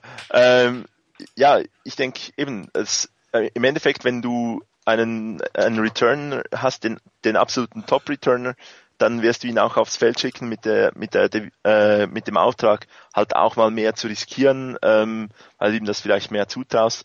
Ähm, ansonsten bin ich durchaus ähm, glücklich, wenn, äh, wenn da hinten einer steht, wo ich nicht gerade äh, kalte Schweißausbrüche kriege, wenn er, dass er den Ball immer wieder mal fallen lässt. Und ich glaube, das hat mit Ausnahme eines Spiels, das war sehr schmerzhaft, hat äh, Kyle Williams eigentlich ganz gut drauf. Ähm, ja. Vielleicht, wenn man einen besseren hat, ähm, dann unbedingt mal probieren. Aber ansonsten die, der sichere Wert beim äh, Punt Return finde ich auch ganz okay. Also beim Fair Catch Return muss man ja fast sagen. Ja, dann gehen wir vielleicht auch nochmal ähm, auf den nächsten Punkt, dass wir die Mid-Season Awards, passt ja eigentlich ganz gut zum Rückblick. Ähm, die Regeln bei uns sind so, bei den Mid-Season Awards darf jeder den benennen, das Team benennen, äh, was er für sich persönlich erachtet. Äh, erst mit den richtigen Awards vergeben wir individuelle, also quasi nur einen, wir einigen uns auf eine Geschichte, ähm, gehen die Punkte mal kurz durch. Alle vier, die ihr regelmäßig hier bei uns im Radio gehört, haben ihren Senf dazu abgegeben. MVP dieses Jahr, ähm, viermal Jim Harbaugh, ich glaube nicht unbedingt ähm, überraschend. Auf der anderen Seite ähm, war die Frage von irgendwem, ich kann mich gar nicht mehr erinnern. Snoopy. Ähm, wo, ja, genau. Warum nicht einen Trent Balky? Ähm, ich frage mal einen von euch beiden. Äh, der Schweizer Christ, warum nicht Trent Balky? Ähm, das habe ich mich auch, auch gefragt, nachdem das Snoopy äh, geschrieben hat. Er hat absolut echt, auch Jim, äh, Trent Balky hatte sicherlich einen, einen großen Anteil am Erfolg dieses Teams. Ähm, am Ende ist halt vielleicht der General Manager nicht so der sichtbare Typ. Ähm, Im Alltag äh, beim Spiel, das man sieht, sieht man Jim Harbaugh, man sieht, was er für einen Einfluss aufs Spiel nehmen kann und Trent Balky ist halt mehr so im Hintergrund. Also es könnte auch Trent Balky sein, für mich kam es auch so ein bisschen fast schon zum Münzwurf, wer jetzt diesen Award bekommen soll. Gut, Favorite Player of the Year sieht ja ein bisschen äh, individueller aus. Ich würde sagen, der Reihenfolge nach, wie es da steht. Soll jeder seine kurze Begründung? Ich glaube, da stehe ich oben, wenn du die ja. Reihenfolge meinst. Richtig, das suchst ja. du. Ähm, mein Favorite Player of the Year. Ähm, oh, warte mal, ich habe das doch gar nicht auf Posten gedrückt. Ha! Das könnte ja. helfen. Ja, wunderbar. Jetzt habe ich es auch gepostet, die Antwort 24. Super. Ja, könnte helfen. Also, jetzt nochmal, Chris. Mein Favorite Player of the Year ist Frank Gore. Äh, weil das nicht mehr oft sein kann, weil er bald seine Karriere beendet? Genau, deshalb, weil du, genau deshalb, dass meine Begründung ist natürlich, weil du gesagt hast, dass er es nicht verpackt und dass er, dass er mit seiner Leistung am Ende ist. Deshalb ist er mein Nein, Quatsch. ähm, ich muss selber sagen, dass, dass, dass ich einfach begeistert bin, dass äh, er uns hier eines Besseren belehrt. Er ist meiner Meinung nach der Spieler, der ähm, auch äh, ja ein gerüttelt Maß an Anteil daran hat, dass die, die Offense doch so gut funktioniert, wie sie funktioniert, auch mit der, mit all den Problemen und mit all den Hintergründen, die wir eben ja schon diskutiert haben. Und das ist äh, trotzdem relativ offensichtlich ist, er bringt einfach über Jahre lang, äh, Jahre jetzt schon seine Leistung und ähm, er ist immer wieder da, wenn man ihn braucht und das ist einfach ein Vorbildprofi und äh, von daher war jetzt meine Wahl in dieser, in diesem, äh, für diese Midseason Awards Frank Gore.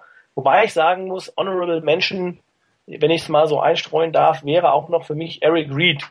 Ähm, aber vielleicht kann ich daher danach ja auch nochmal was zu sagen, weil wir, da kommen wir ja bestimmt auch später nochmal zu Eric Reed. Genau. Ja, als Defense Player, Chris? Genau, ich als äh, alter Offense-Fan ähm, neben Defensive Player. Das war, glaube ich, der, der Award, bei dem ich am längsten hatte, bis ich mich auf irgendeinen Namen dann festlegen konnte, weil es ähm, sehr viele Spieler verdient hätten. Ähm, ich kann mich den Äußerungen zu Frank Gore nur anschließen. Bei Navarro Bowman fand ich es einfach so, die, die Rolle, die er gespielt hat, als da Patrick Willis ausgefallen ist. Die Defense wirklich, die auch zwei Spiele lang nicht äh, sicherlich nicht auf dem Top-Niveau spielt, die, die, die sie, dass sie eigentlich äh, spielen könnten, hat er so auf seine Schultern genommen und ähm, glaube ich zwei Spiele unglaublich gut gespielt. Also dass man wirklich sagen muss, ähm, absoluter Top-Linebacker äh, mit Aktionen, die ich auch von Willis teilweise noch gern, gerne auch so sehen würde. Er war derjenige, der mit für den man den Blitz gecallt hat. Er war derjenige, der äh, im, in der Pass-Coverage äh, wirklich stark spielte. War so richtig das gesamte Paket und das habe da habe ich dann gedacht, ja, dafür darf er mal diesen Award von mir bekommen. Großzügig. Genau. Ja, äh, bei mir ist es wie die letzten Jahre auch eigentlich Vernon Davis. Es ist halt einer meiner oder mein Lieblingsspieler im Team und ähm, er tut sich auch in so einer Situation wie dieser sehr stark hervor, ähm, dass er, obwohl er immer mit zwei Mann genommen wird, in der Deckung genommen wird, ähm, es schafft, äh, Mittel und Wege zu finden, den Ball zu bewegen, lange Pässe zu machen, Touchdowns zu machen. Ich glaube, ähm, er ist ja nun auch Ende 20, Anfang 30 inzwischen. Und trotzdem ist er noch unglaublich athletisch, unglaublich schnell ähm, und hilft seinem Quarterback immer wieder gut auszusehen. Und das, äh, obwohl er sehr wenig hilft, weil auch ein von Bolden hilft ihm da im Moment nicht unbedingt, der hat auch mit der Doppeldeckung zu kämpfen, aber Davis schafft es da nochmal, sich besser aus dieser Situation herauszunehmen. Ja, Rainer hat einen Eric Reed ähm, genommen, ähm, hat dazu jetzt nicht speziell was gesagt, aber auf den Namen werden wir gleich selber nochmal eingehen. Offense Player of the Year sind wir wieder, glaube ich, dreimal der gleichen Meinung. Ähm, ich schätze mal, das brauchen wir eigentlich gar nicht groß zu begründen. Äh, Chris hat es eigentlich in seiner Begründung des Favorite Players schon gesagt. Er ist momentan so ein bisschen die Ein-Mann-Offense der 49ers und äh, man könnte sicherlich den einen oder anderen O-Liner hier noch nennen, aber ähm, in der Regel bekommen das ja die, die ähm, Skill-Player Daher, Defense Player of the Year sieht wieder ein bisschen unterschiedlich aus. Ähm, Chris, dein Navarro Bowman hast du wieder mit dabei, Rainer auch. Der andere Chris und ich, wir haben uns für Eric Reed entschieden. Ähm, Eric Reed für mich eigentlich nicht erst nicht der beste Spieler in die, auf dem Feld bei den 49ers, aber ich muss sagen, ich finde es unglaublich faszinierend, wie nahtlos er in dieses, in dieses Team sich integriert hat. Und ähm, er ist noch nicht ganz so der Ballhawk, wie es ähm, der Sean Goldston ist. Auf der anderen Seite kassiert er auch deutlich weniger Strafen. Ich glaube, er hat am Anfang der Saison mal ein oder zwei Personals kassiert und das war's dann. Dann hat er es begriffen, was geht und was nicht geht. Und er hat sich wirklich ohne großen Qualitätsverlust, wir haben gerade einen, ein Verlust ist gut, wir haben gerade einen Chris verloren. hm. Ah, der Schweizer Chris ist gerade weg. Der Schweizer Chris ist weg. Ähm, ich sag mal kurz meinen Satz zu Ende. Ähm, Moment. Vielleicht. Äh, ja, mach du es, Chris. Ich versuche ich versuch, ihn in der Zeit wieder hier zu aktivieren. Vielleicht kann ich ein bisschen äh, äh, weiterreden, äh, weil ich ja auch äh, mich für, für Eric Reed entschieden habe. Ähm, was für mich noch entscheidend ist bei Eric Reed, ähm, das ist das, was, was mich so beeindruckt. Ähm, ich war ja einer der Skeptiker, ähm, muss ich ja immer sagen. Ich gebe das auch gerne offen zu nach der Draft. Ähm, aber was ich faszinierend finde, ist ähm, seine Spielintelligenz. Und ähm, diese Spielintelligenz und gepaart mit seiner Athletik, finde ich, hat er jetzt schon eine bessere Range, als sie der Sean Goldson hatte. Ähm, Goldson war vielleicht hier und da ein bisschen näher am Ball dran, das mag sein, also beziehungsweise an der Interception dran, aber dafür hat er auch risikoreicher gespielt. Und das macht Eric Reed nicht. Und mit seiner Spielweise wiederum, finde ich, macht er auch die Spieler um sich rum besser. Also ich finde zum Beispiel, ähm, Dante Wittner spielt eine vergleichsweise bis auf wenige Ausnahmen echt eine sehr, sehr gute Saison. Und diese Stärken, die Dante Wittner hat, ähm, die finde ich kommen auch äh, sehr, sehr gut heraus, weil ähm, weil Eric Reed einfach sehr, sehr viel ähm, auf seine Schultern lädt in, in dieser, in diesem ähm, Duo, in diesem Safety-Duo ähm, äh, und auch in dem Spiel der beiden Safeties miteinander. Und ähm, das ist, glaube ich, es war für mich so ein Grund, wo, warum ich gesagt habe, okay, Defensive Player ist für mich Eric Reed. Und das vor dem Hintergrund, dass er ein Rookie ist, finde ich total beeindruckend. Ja, da bleibt mir jetzt gar nichts mehr hinzuzufügen, außer dass wir irgendwie echt Schwierigkeiten haben, in die Schweiz gerade zu telefonieren, aber wir machen trotzdem mal weiter. Äh, Specials Team of the Year, ähm, dreimal CJ Spillman. Rainer hat sich für Kevin McDermott entschieden, hat das auch begründet. Das kann ich vielleicht mal kurz ähm, von ihm sein, seine Begründung äh, übernehmen. Er hat geschrieben, Brian Jennings hätte ich gerne weiter bei den Niners gesehen, der über Jahre auf einer meist unbeobachteten, aber immens wichtigen Position absolut zuverlässig war. Da hätte ich wegen Kevin McDermott schon etwas Bammel. Bisher kann man aber, bisher aber kann ich mich an keinen schlechten Snap erinnern. Das ist so. McDermott natürlich um einiges günstiger als Jennings, hat zumindest bisher nahtlos in die Leistung seines Vorgängers angeknüpft und sein Verbleiben auf dem Roster absolut gerechtfertigt. Und äh, im Prinzip das, was wir auch gerade über, über Reed gesagt haben, er hat einfach, es passt ins Team, er passt ins Team, da ist keine große, ähm, kein großer Verlust ähm, zu erkennen. Und das ist natürlich extrem wichtig, dass wenn du so neue oder solche Schlüsselspieler ersetzt, und ein Long Snapper ist durchaus ein Schlüsselspieler, dass da am Ende des Tages nichts passiert, was dich ähm, äh, in eine Bedrohung bringen könnte. Vielleicht, Gut. Ja, vielleicht Chris was zum Special Team? Ähm, ist der andere Chris wieder da? Nee, oder? Nee, rede du, ich versuch's in der Zeit, versuche ich ihn hier wieder anzurufen. Äh, sag du was zum, zum CJ Spillman. Genau, Special Teams, ich meine, das, das, das ist für mich so eine, so eine offensichtliche Geschichte natürlich mit, ähm, mit CJ Spillman. Ähm, wobei ich ganz ehrlich sagen muss, ich habe auch ein, durchaus ein paar andere ähm, Namen bei den Special Teams äh, dabei gehabt, die eben nicht so offensichtlich äh, ins Auge fallen wie Spillman, der eben als Gunner einfach immer ganz vorne mit dabei ist und der ähm, dann auch äh, dort äh, ja immer sehr, sehr früh am Ball ist und damit auch an den, an, an den Returnern.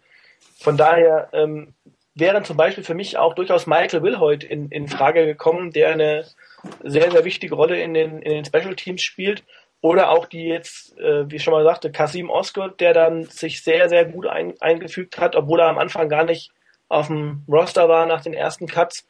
Ähm, und auch äh, Daryl Morris, die haben wirklich sehr, sehr wichtige Rollen übernommen in den Special Teams. Und ähm, von daher ähm, Anthony Dixon nicht zu vergessen, auch ein ganz, ganz wichtiger Special Teams Player. Also da fiel mir die Wahl gar nicht so, äh, gar nicht so leicht, muss ich sagen. Gut, dann kommen wir zur Kategorie Surprise Player of the Year und äh, im Prinzip Newcomer of the Year sind in diesem Fall fast das gleiche, außer Tremaine Brock. Ähm, vielleicht äh, der andere Chris, hör ich, sag mal was? Was? Ja, wunderbar, wunderbar. Jetzt bist du wieder drin. Hey, äh, vielleicht ja, meine Verbindung was, scheint, Ja, genau, meine Verbindung scheint etwas so durchsichtig zu sein wie ein Schweizer Käse. Momentan. Ja, Im Moment haben wir den guten Part, den der nach was schmeckt. Wir hören dich nämlich. Genau. Vielleicht ähm, kannst du gleich für dich Newcomer of the Year und Surprise Player of the Year haben wir eigentlich mal die gleichen, dass du vielleicht deine Einschätzung von Eric Reed noch uns gibst kurz. Ja, also So. für, für mich war äh, Eric Reed einfach die äh, noch bessere Agent oder die, der noch ist der noch bessere Spieler als Dashon Goldson, ähm, der durchaus Leistung gebracht hat, aber bei Eric Reed ist, ich glaube, da ist nochmals so ein Schritt nach vorne. Er ist so von den neuen Spielern derjenige, äh, der mich am meisten überzeugt. War beim Newcomer of the Year ein wirklich knappes Rennen mit, äh, mit Anquan Boldin für mich. Ähm, am Ende hat sich doch Reed durchgesetzt, auch ein bisschen, weil mich die Leistung etwas mehr überrascht und deshalb ist er quasi dann auch gleich noch äh, Gewinner in der Surprise Player of the Year, weil ich als Rookie ähm, nicht gedacht hätte, dass er die Leistung so schnell, so gut oder die Position so schnell und so gut füllt, so überlegt spielt, ähm, kaum Rookie-Mistakes macht, äh, sogar wirkliche Veteran-Plays wie der das Play beim Fumble äh, gegen die Texans, wo, wo man wirklich sagen muss, da ist überhaupt nichts da mit Zögern oder mit zu viel machen wollen, sondern genau die richtige Aktion. Ich habe es in den vergangenen äh, Sendungen auch schon mal gesagt. Für mich ist er so ein bisschen der ein intelligenter Dash und Goldson. Es muss nicht nur immer äh, hart, ein der harte Hit sein, sondern äh, es sind durchaus auch die, die intelligenten Plays, mit denen er sich auszeichnet. Ähm, wie erwähnt, äh, Newcomer of the Year könnte auch Anquan Boldin sein. Ähm, seine Leistung ist abs ebenfalls äh, absolut top. ähm, am Ende habe ich mich bei beiden für Eric Reed entschieden. Ja, der andere Chris, warum ist für dich die Leistung von Jermaine Brock noch überraschender als die von Eric Reed? Äh, weil sie so überrascht ist. noch überrascht. Also du warst von Eric Reed warst du nicht überrascht und von äh, Jermaine Brock schon.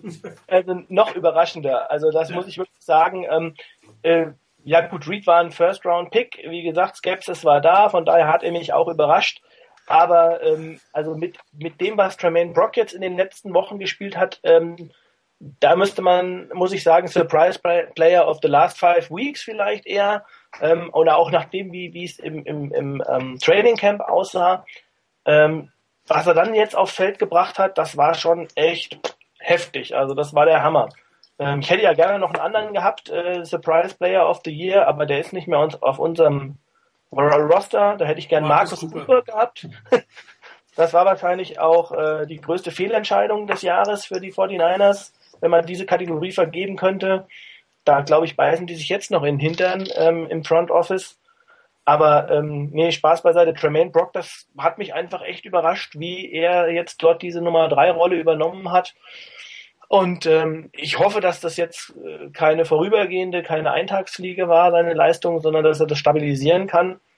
Und dann kann er wirklich, äh, also für mich einfach überraschen. Ich hätte ihm diese Leistung nicht zugetraut, muss ich einfach sagen. Deshalb war er für mich einfach ein Surprise-Player, ein positives Surprise äh, in dem Fall. Dante Whitner hätte ich eigentlich, habe ich eben auch schon mal angedeutet, auch hier mit auf der Uhr gehabt, weil auch dem hätte ich eigentlich seine Leistung die er dieses Jahr gebracht hat, ähm, nicht zugetraut. Also ich hatte echt extreme Bedenken, was die, was die Safeties angeht, äh, vor der Saison, weil ich gedacht habe, okay, Golson weg, vor Whitner als, als derjenige, der jetzt dort die Geschichte über, die Geschichten jetzt übernehmen soll, mit einem Rookie, bei dem man nicht weiß, was man kriegt. Also von daher, da haben mich diese, diese ganze Unit auch und die Spieler dort echt äh, sehr, sehr überrascht aber eben noch mehr Tremaine Brock. Ja, ähm, Non-Player of the Year, auch etwas ähm, durchwachsene äh, Auswahl, also von jedem etwas. Ähm, Schweizer Chris, vielleicht kannst du deine Begründung kurz, äh, de deine Auswahl kurz begründen. Wir hatten mit äh, Patrick Wills und Alden Smith zwei Linebacker, die im Verlauf dieser Saison für Spiele ausgefallen sind. Ähm, das eine Mal kam Michael Wilhoit ins Team, hat solide gespielt, sogar gut gespielt. Ähm, auf der Outside Linebacker Position kam dann äh, Corey Lemonnier ins Team, hat auch wirklich toll gespielt.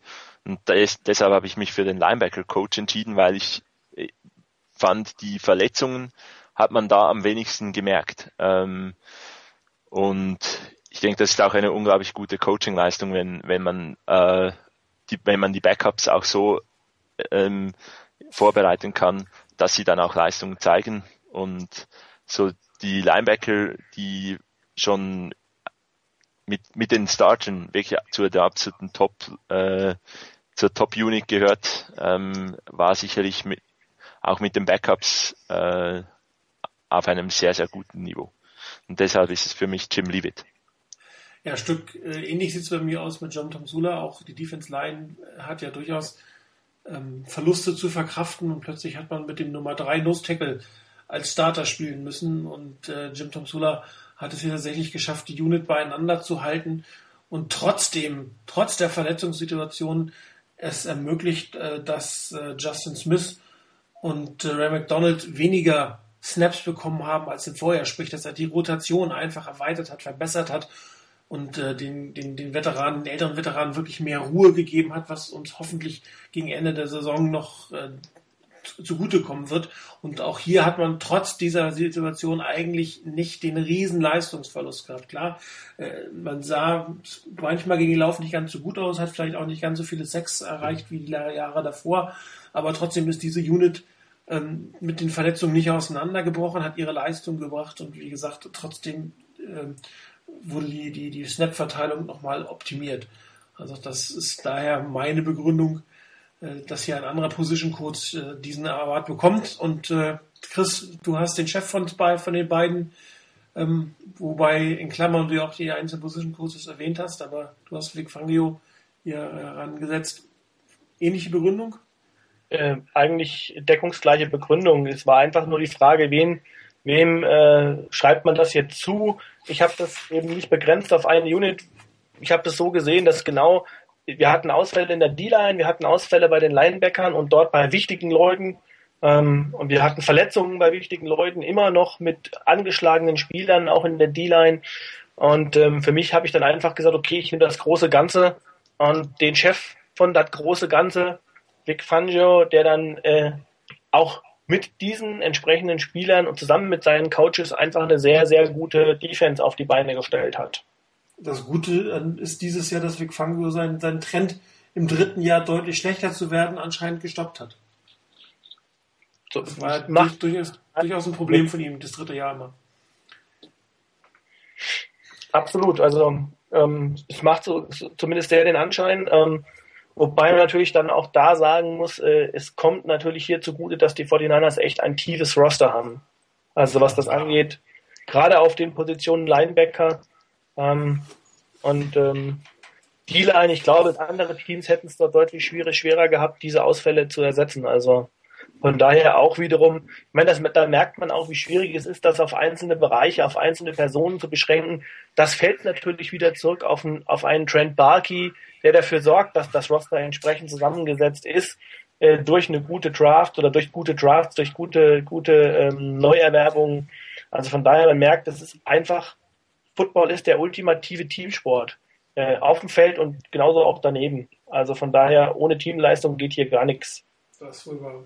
Ja, Unit of the Year, zwei Units sind erwähnt, beide sind mal Defense. Ähm, ihr beide habt den gleichen, Rainer und ich haben die gleichen gewählt. Ich gehe davon aus, dass ihr beide einen Grund habt, warum da nicht Defensive Back, sondern nur Safety steht, oder? Absolut. Ähm, der Grund, ich äh, zitiere jetzt da Martin von vor ein paar Jahren, hat unter anderem auch die Nummer 22.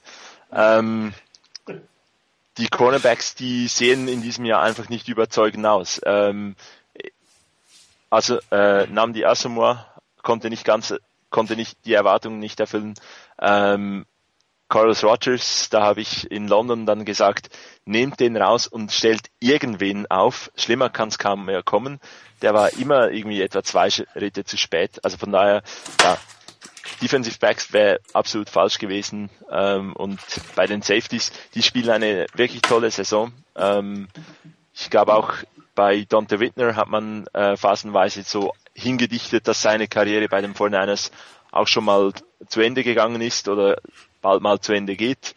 Und der hat jetzt mit äh, Eric Reed zusammen bildet er ein äh, absolutes Top-Safety-Duo. Und äh, deshalb habe ich die gewählt. Die Offensive Line, die ja, glaube ich, die letzten zweimal hier den, die Unit abgeräumt hat, die spielt einfach auch zu unbeständig, als dass man sie wählen könnte. Ja, da sind im Pass einfach ein bisschen zu schlecht zur Zeit, ja. Kannst du noch was zum Ergänzen? Nee, also im Prinzip ähm, ist das für mich der ähnliche Gesichtspunkt gewesen, vor allen Dingen der Gesichtspunkt Konstanz ähm, ist das, was mir bei den Cornerbacks gefehlt hat. Ähm, die Cornerbacks, äh, das ist so ein bisschen, erinnert mich immer an, an die Schachtel Pralinen bei, bei ähm, Forrest Gump. Bei Forrest Gump, ganz genau, da weiß man nie so genau, was man kriegt. Da jagt ein Superplay, äh, wird gejagt von einem Kreisklassenplay, ähm, wo man dann auch fragt, meine Güte, was war da wieder los? Also ähm, von daher, da fehlt mir einfach die Konstanz bei den Cornerbacks. Ähm, sowohl, also bei Carlos Rogers, ich meine, bei, bei Terrell Brown ist es nicht ganz so ausgeprägt, aber ähm, von daher kam die für mich für Unit of the Year nicht in Frage und ja, hat sich auch schon in meiner Begründung angedeutet mit dem Surprise-Playern oder beziehungsweise mit den, mit den Newcomern, dass ich einfach, äh, vielleicht lag das auch daran, sehr, sehr überrascht war von der guten Leistung der Safeties, weil ich damit einfach nicht gerechnet habe. Ja, und ich haben den Linebacker genommen. Meine Begründung, ich nehme an, dass Rainer sehr ähnlich sein wird, dass die ähm, Linebacker, egal welche vier da auf dem Feld stehen oder welche drei oder welche zwei, also sprich in welcher Konfiguration die Linebacker auflaufen, es funktioniert. Und äh, da geht ein Alden Smith raus, es kommt ein Nemonier rein, es kommt, geht ein Patrick Willis raus, ein Scooter kommt rein oder ein Willheit kommt rein. Egal in welcher Kombination dort die 49ers spielen, Das ist immer eine Stärke dieses Teams. Und das spricht natürlich zum einen natürlich für die Tiefe des Rosters, zum anderen für die Coaches, die in der Lage sind, äh, das gegeneinander auszutaxieren, aber auch die Spieler, die sich untereinander zumindest spielerisch anscheinend hervorragend verstehen. Und zwar nicht nur die ersten vier, sondern im Prinzip alle acht oder neun, glaube ich, Linebacker auf dem Roster, ohne Smith acht, äh, die letztendlich da sind. Und das ist schon eine Leistung, ähm, das, das muss mal ein Team erst erreichen. Also im Prinzip haben die Fortinanders die besten Starter, wenn alle vier da sind. Und im, genau genommen haben sie eigentlich das gesamte beste Linebacking-Core von A nach B, also von 1 bis 8 der ganzen Liga. Und das ist schon beeindruckend und ähm, darum das war es für mich die Unit of the Year. Gut, genug Vergangenheitsbetrachtung. Äh, gucken wir mal nach vorne. Nächste Woche am Sonntagabend, äh, 10 Uhr, unserer Zeit im Candlestick Park, die Carolina Panthers, äh, ein Team, dem man meiner Meinung nach besser vor drei Wochen begegnet wäre oder vor vier Wochen als jetzt. Nichtsdestotrotz ist es ein Heimspiel und man muss es gewinnen. Ich gehe davon aus, ihr seht das auch so. Wie werden wir es denn gewinnen? Ähm, Schweizer Chris zuerst. Ähm, also ja, nicht das Ergebnis, sondern taktisch. Genau, natürlich. Ähm, ich denke, es ist wirklich mal äh, nach so den Spielen, wo ich gesagt habe, mit der normalen Leistung muss es ein klarer Sieg sein, sage ich jetzt mal nur, ähm, mit der normalen Leistung der 49ers haben wir gute Chancen, das zu gewinnen. Ähm, ich wollte mich eigentlich noch ein bisschen mehr jetzt auch durch die Bye Week, da dass da kein 49ers Spiel nochmals anzusehen gab, ein bisschen mehr um die Carolina Panthers kümmern und da ein Spiel schauen, habe mir dann gedacht, was macht Sinn? Die 49ers sind ein 3-4 Team, wäre mal interessant, die äh, Panthers gegen ein 3-4 Team zu sehen. Das haben sie bisher einmal äh, gehabt, nämlich die Arizona Cardinals. Und das war ein 22 zu 6 gegen die, äh, wo sie da verloren haben. Und ähm, ich habe da nur noch das Ende des Spiels gesehen, ähm, damals schon. Äh, ich bin jetzt nicht mehr dazu gekommen, in dieser Woche das Spiel anzuschauen. Äh, da waren die Panthers einfach noch so richtig äh, schlecht. Die haben am Ende das Spiel wirklich hergeschenkt. Da, das, da waren, glaube ich, zwei Interceptions von Patrick Peterson, die das Spiel dann entschieden haben. Und ähm, ja, war für mich dann auch nicht so ein wirklich repräsentatives Spiel. Jetzt haben, sind vier Wochen liegen noch dazwischen. Ähm, die Panthers haben vier Spiele, vier Siege und dabei je, jeweils 30 oder mehr Punkte erzielt jeweils we immer weniger als 15 Punkte zugelassen. Und das tönt sehr, sehr nach den 49ers. Also auch die 49ers mit der 5-Spiele-Siegesserie jeweils äh, sehr hohe oder viele Punkte gemacht, äh, wenig zugelassen. Und äh, von daher sind es zwei Teams, die in Fahrt gekommen sind auch die Gegner, die die Panthers jetzt hatten in diesen vier Wochen, waren jetzt nicht so die, die Riesenteams mit äh, Minnesota, mit St. Louis, mit Tampa Bay und mit Atlanta. Und ähm, von daher äh, auch hier ein vergleichbares Programm der 49ers. Und wenn man dann die Statistiken anschaut, dann sind die auch noch sehr ähnlich wie das, wie diejenigen der 49ers. Die Panthers sind sogar statistisch gesehen überall noch so ein bisschen besser, außer beim, beim Laufspiel. Und deshalb setze ich auch da mal ein bisschen an und sage, äh, Niners sollten laufen können. Ähm, wenn, wenn man über den Lauf auch ins Spiel kommt, werden die, die Chancen von Cam Newton auf dem Feld zu sein vielleicht auch etwas weniger sein in diesem Spiel. Und ähm, dennoch könnte das das Spiel werden, wo auch das Passing Game äh, funktionieren muss. Und da hoffe ich wirklich, dass die Niners vielleicht mit Manningham ein bisschen mehr äh, Input oder Effekt aufs Spiel haben, ob er dann wirklich, äh, ob er dieser Effekt ist oder ob sich Defense sich einfach etwas mehr um ihn kümmern müssen, äh, muss ich dann zeigen, äh, dass man äh, vielleicht im Passing Game ein paar mehr Plays noch kriegt und ähm, dann kann das, sollte das eigentlich reichen mit dem Sieg. Ja. Punktemäßig willst du das auch schon hören? Ja, wäre nett ich sag mal, so ein Touchdown vorne sollte drin liegen. Okay. Ähm, Chris, was glaubst du denn, wie die 49ers gegen einen doch sehr mobilen Cam Newton verteidigen können? Oder sollten? Das ist eine gute Frage. Aha, darum habe ich sie gestellt. ich, äh, ich, äh, ähm, ich, ich war jetzt gedanklich eigentlich sogar schon ähm, eher noch auf die Frage eingestellt, die du dem anderen Chris auch gestellt hast. Du darfst die auch beantworten, wenn du dann auch die zweite beantwortest. Ich versuch mal, genau. Also sollte ich deine Frage vergessen, stell sie mir nachher nochmal. Ähm, Yes, Sir. ähm, nee, also ich, ich glaube, dass das ein ganz schweres Spiel werden wird. Also ich hätte das, wenn man mich vor drei Wochen gefragt hätte, hätte ich das ehrlich so nicht, nicht vermutet.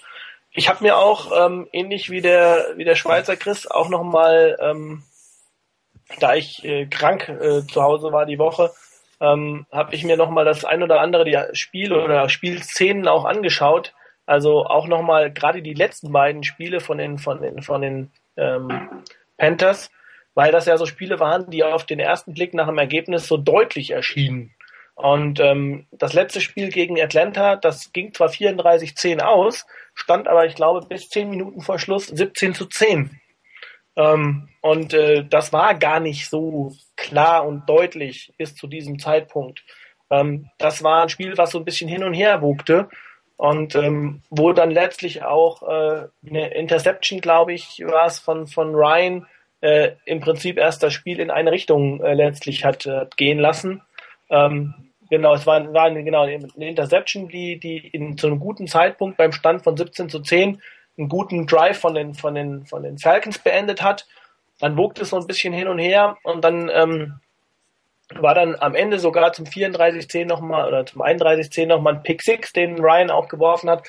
Also, das ist schon mal so der erste Punkt. Man darf den Panthers meiner Meinung nach diese Möglichkeiten nicht geben.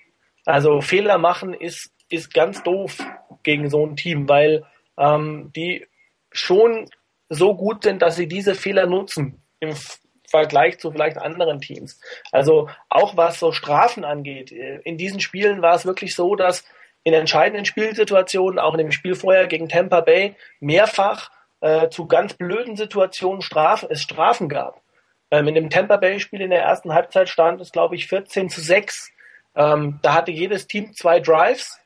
Ähm, die, die, äh, die Panthers haben diese Drives abgeschlossen, haben zwei Touchdowns gemacht. Die Tampa Bay Buccaneers haben daraus leider nur zwei Field Goals erzielt. Das war der Unterschied in der ersten Halbzeit. Also ähm, für mich waren die Ergebnisse im, letztlich deutlicher als eigentlich die Leistungen. Wobei man sagen muss, die, die Panthers haben sich gesteigert in den letzten Spielen. Also sie sind besser geworden. Die Stärke meiner Meinung nach der Panthers ähm, ist im, in der Defense ganz klar die Front Seven. Ähm, die haben sehr, sehr starke Defensive Line und ähm, auch ex also exzellente Linebacker. Ähm, Thomas Davis, der dieses Jahr irgendwie wieder Phoenix aus der Asche nach drei gerissenen Kreuzbändern, glaube ich. Luke Kuechly spielt super, einer der besten Mittellinebacker in der, in der Liga. Ähm, Defensive Tackle Star Lotulele, First Round Draft Pick, sehr, sehr stark in der, in, ähm, in der Mitte der Defensive Line. Ähm, es ist einfach eine gute Defense. Die Schwäche meiner Meinung nach der Defense ist, war zumindest mein Eindruck, sind die Defensive Backs. Die sind nicht so sattelfest. Und da ist dann auch schon die, die Krux. Ich glaube, man wird ähm, natürlich bei den 49ers primär aufs Laufspiel setzen. Das, kann, das denke ich schon. Man wird das etablieren wollen. Aber man wird nicht umherkommen, glaube ich, auch hier ähm, die Schwäche der, der Panthers anzugreifen in der Defense. Und das sind die für mich die Defensive Backs. Und in der Offense glaube ich, ähm, da, weil du eben sagtest, das war ja deine Frage, was müsste man denn defensive-mäßig machen? Ähm, das wird schwierig werden. Ich glaube, man muss ähm, versuchen, äh, die, den, den Rhythmus, also Cam Newton nicht in den Rhythmus kommen zu lassen. Wenn man das gemacht hat und er so ein bisschen Zeit und Rhythmus hat, ähm, oder Zeit hat und auch seinen Rhythmus findet, dann ist er auch ein passabler, ähm, ein passabler po äh, Passer. Dann ist es nicht nur ein Läufer. Ähm, also es ist so eine ähnliche Entwicklung meiner Meinung nach wie bei wie bei ähm, Colin Kaepernick. Ähm, man hat ihm anerzogen, die Läufe nicht mehr als primäre Waffe zu sehen, sondern er hat auch einen guten Arm und er ist ähm, hat auch, muss man dazu sagen, auch den ähm, ein oder anderen wirklich guten Anspielen, eine gute Anspielstation. Dazu kommt halt jetzt noch, dass die, die Panthers äh, mittlerweile ähm, wieder voll besetzt sind auf Running Back. Das heißt, die Angela Williams ist da, ähm, äh, Jonathan Stewart ist zurück und man hat Mike Tolbert, der eigentlich auch äh, eine ganz gute Rolle spielt als Fullback und auch als Running Back spielt. Also ähm, ich glaube, ähm, primär wird man versuchen müssen, das Laufspiel nicht etablieren zu lassen bei den, bei den Panthers und ähm, ja gut, dann äh, das äh, ähm, Cam Newton so ungemütlich wie möglich zu machen und ihn nicht in, in den Rhythmus kommen zu lassen. Ja, wahrscheinlich liegt der Schlüssel im Erfolg wieder im Laufspiel. Allerdings wird es ohne Passspiel, glaube ich, diesmal etwas schwerer werden, weil Christo hast es schon recht gesagt, diese Laufverteidigung oder die Front Seven von den Panthers ist doch deutlich stärker als das meiste, was die 49ers dieses Jahr schon gesehen haben, während das defensive Backfield eines der schwächeren ist, äh, die die 49ers dieses Jahr äh, zu sehen bekommen. Und äh, wie es aussieht, wird Mary Manningham ja mit dabei sein. Und ich hoffe, dass da die 49ers in der Lage sein werden, hier äh, gleich ein bisschen Druck aufzubauen, Cam Newton auch zu zwingen zu werfen, ähm, indem man äh, sowohl seinen Lauf als auch die Läufe der Running Backs einigermaßen kontrolliert. Weil wenn es auf den Arm von Cam Newton ankommt, dann wird es für die Carolina Panthers doch deutlich schwerer. Ähm, ein Steve Smith spielt nicht mehr so auf dem Niveau, äh, wie er es die letzten Jahre ähm, äh, gemacht hat. Und ähm, Brandon LaFell ist jetzt sicherlich auch nicht der größte Wide vor dem Herren. Ähm, Ted Ginn wird es natürlich dem Team ein Stück weit zeigen wollen, aber ich glaube, den werden die relativ gut in den Griff bekommen. Also das, das, das äh, ähm, jetzt bin ich ein bisschen raus. Also das äh, Passspiel der, der Panthers sollte die Fortinanders am Ende nicht erschrecken. Das heißt aber, die, es kommt wie immer weil auf die Mischung an. Äh, die Fortinanders dürfen die Panthers auf gar keinen Fall unterschätzen. Ähm, ja, die fünf Siege waren äh, gegen nicht so toll spielende Teams, aber das ist ein klarer Trend nach oben. Die Panthers haben sich gefangen. Und äh, wenn man da schnell in den Rückstand geraten sollte, auch mit, mit vielleicht mit zwei Touchdowns oder so, wird es am Ende doch relativ schwierig, weil eben dann die drei Runningbacks ähm, die Zeit durchaus runterlaufen lassen können. Und wenn es dann irgendwann mal mit dem Passing eben nicht klappt, kommst du auch nicht mehr hinterher. Aber eigentlich ist es ein Spiel, was du zu Hause gegen ein, so ein Team gewinnen musst. Ähm, wenn du in den Playoffs willst, wenn du Ambitionen hast, dann musst du so ein Spiel gegen einen direkten möglichen Kandidaten ähm, was, was die Playoffs angeht, gewinnen, vor allen Dingen im eigenen Stadion. Und es kommt halt nicht das Überteam. Es kommt ein solides Team mit klaren Stärken, aber auch deutlichen Schwächen. Und äh, da werden die 49ers mit den zwei Wochen Vorbereitung hoffentlich was finden. Und ähm, ich bin gespannt, wer von den Verletzten wieder dabei sein wird. Also wie es aussieht, äh, Mary Manningham ziemlich sicher. Und auch Alan Smith laut Vic Fangio soll die Chance haben, das eine oder andere zu bekommen. Ähm, die Frage wäre, was erwartet ihr denn, wer denn nicht dabei sein wird? Also wer wird inaktiv sein an diesem Wochenende, wenn man vielleicht eigentlich erwartet hätte? Kyle Williams sicherlich ein Kandidat, ähm, weil da Michael James ja auch eine Chance bekommen soll. Oder sind es vielleicht doch eher wieder ein John Baldwin, der genesen ist und ähm, Kasim gut? Was schätzt ihr? Also von den Inaktiven, ich denke mal, ähm, gesetzt inaktiv sind meiner Meinung nach drei Spieler. Das ist Quinton Patton, Joe Looney und äh, McLeod Basil Thompson. Das sind ja. die drei, die gesetzt ja. sind. Dann fehlen, wenn ich richtig zähle, noch vier.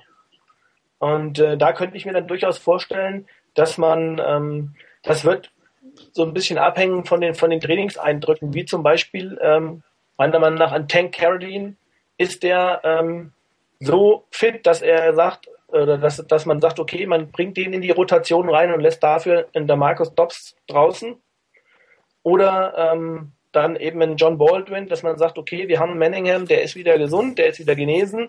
Dafür lassen wir eben John Baldwin draußen. Ähm, möglicherweise könnte ich mir dann auch noch vorstellen, dass man einen von den, ähm, da ist das gleiche Spiel bei den Defensive Backs draußen lässt. Parrish Cox könnte es möglicherweise treffen, wenn man sagt, okay, ich will ähm, Eric Wright ein paar äh, Snaps geben. Ähm, das sind, glaube ich, so die, die Spieler, die da so primär ähm, meiner Meinung nach auf der Kippe stehen. Ähm, also ansonsten, wer der vierte wird, das, also ich vermag es nicht zu sagen, ist super schwierig, äh, weil äh, könnte da wirklich jeden treffen, meiner Meinung nach. Ja, das ja, ist so eine, so, eine, so eine Entscheidung, wo man auch ähm, den, wie man den Gameplan ausrichtet. Wenn man sagt, okay, vom Gameplan her, wir, wir setzen nicht so sehr aufs Passing Game, sondern wir wollen den Gegner überrennen, ähm, dann werde ich wahrscheinlich vielleicht eher einen Wide Receiver draußen lassen. Ja, ich denke, die, die ersten drei, äh, die sind auch ziemlich klar mit äh, Patton, Basil Thompson und Looney. Dann äh, denke ich einfach, dass, dass, es, äh, dass es Michael James treffen wird. Ähm, ich denke auch äh, John Baldwin und äh, Parrish Cox könnten gute Kandidaten sein. Und dann war noch, wen hattest du noch als der Dobson Carolyn.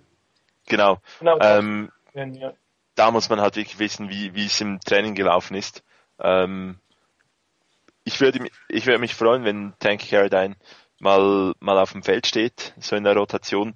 Ähm, Harbour ist jetzt nicht immer zwingend der experimentierfreudigste äh, Coach. Könnte gut sein, dass Carradine auch nochmals ein, ein Spiel oder so aussetzen muss.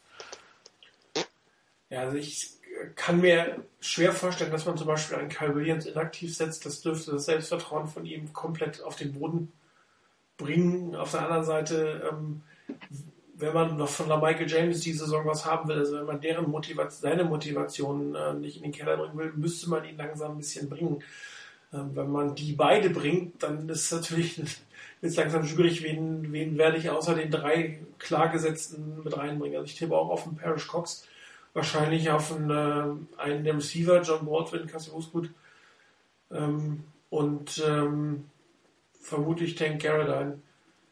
Ähm, ja, also ich, ich kann mir, bitte? Das ist, ist wirklich die Frage, ob man sagt, ähm, Caroline ist so fit und er hat die Defense so erfasst, dass er, ähm, dass er einen Demarcus Dobbs ersetzen kann. Vom Talent her mit Sicherheit keine Frage, aber mhm. ist halt wirklich die, die Frage, wie schnell kann so, so jemand dann ähm, auch eine, eine vielleicht in der, im, im Klassenraum oder vom Playbook her gelernte Defense, wie schnell kann er das umsetzen?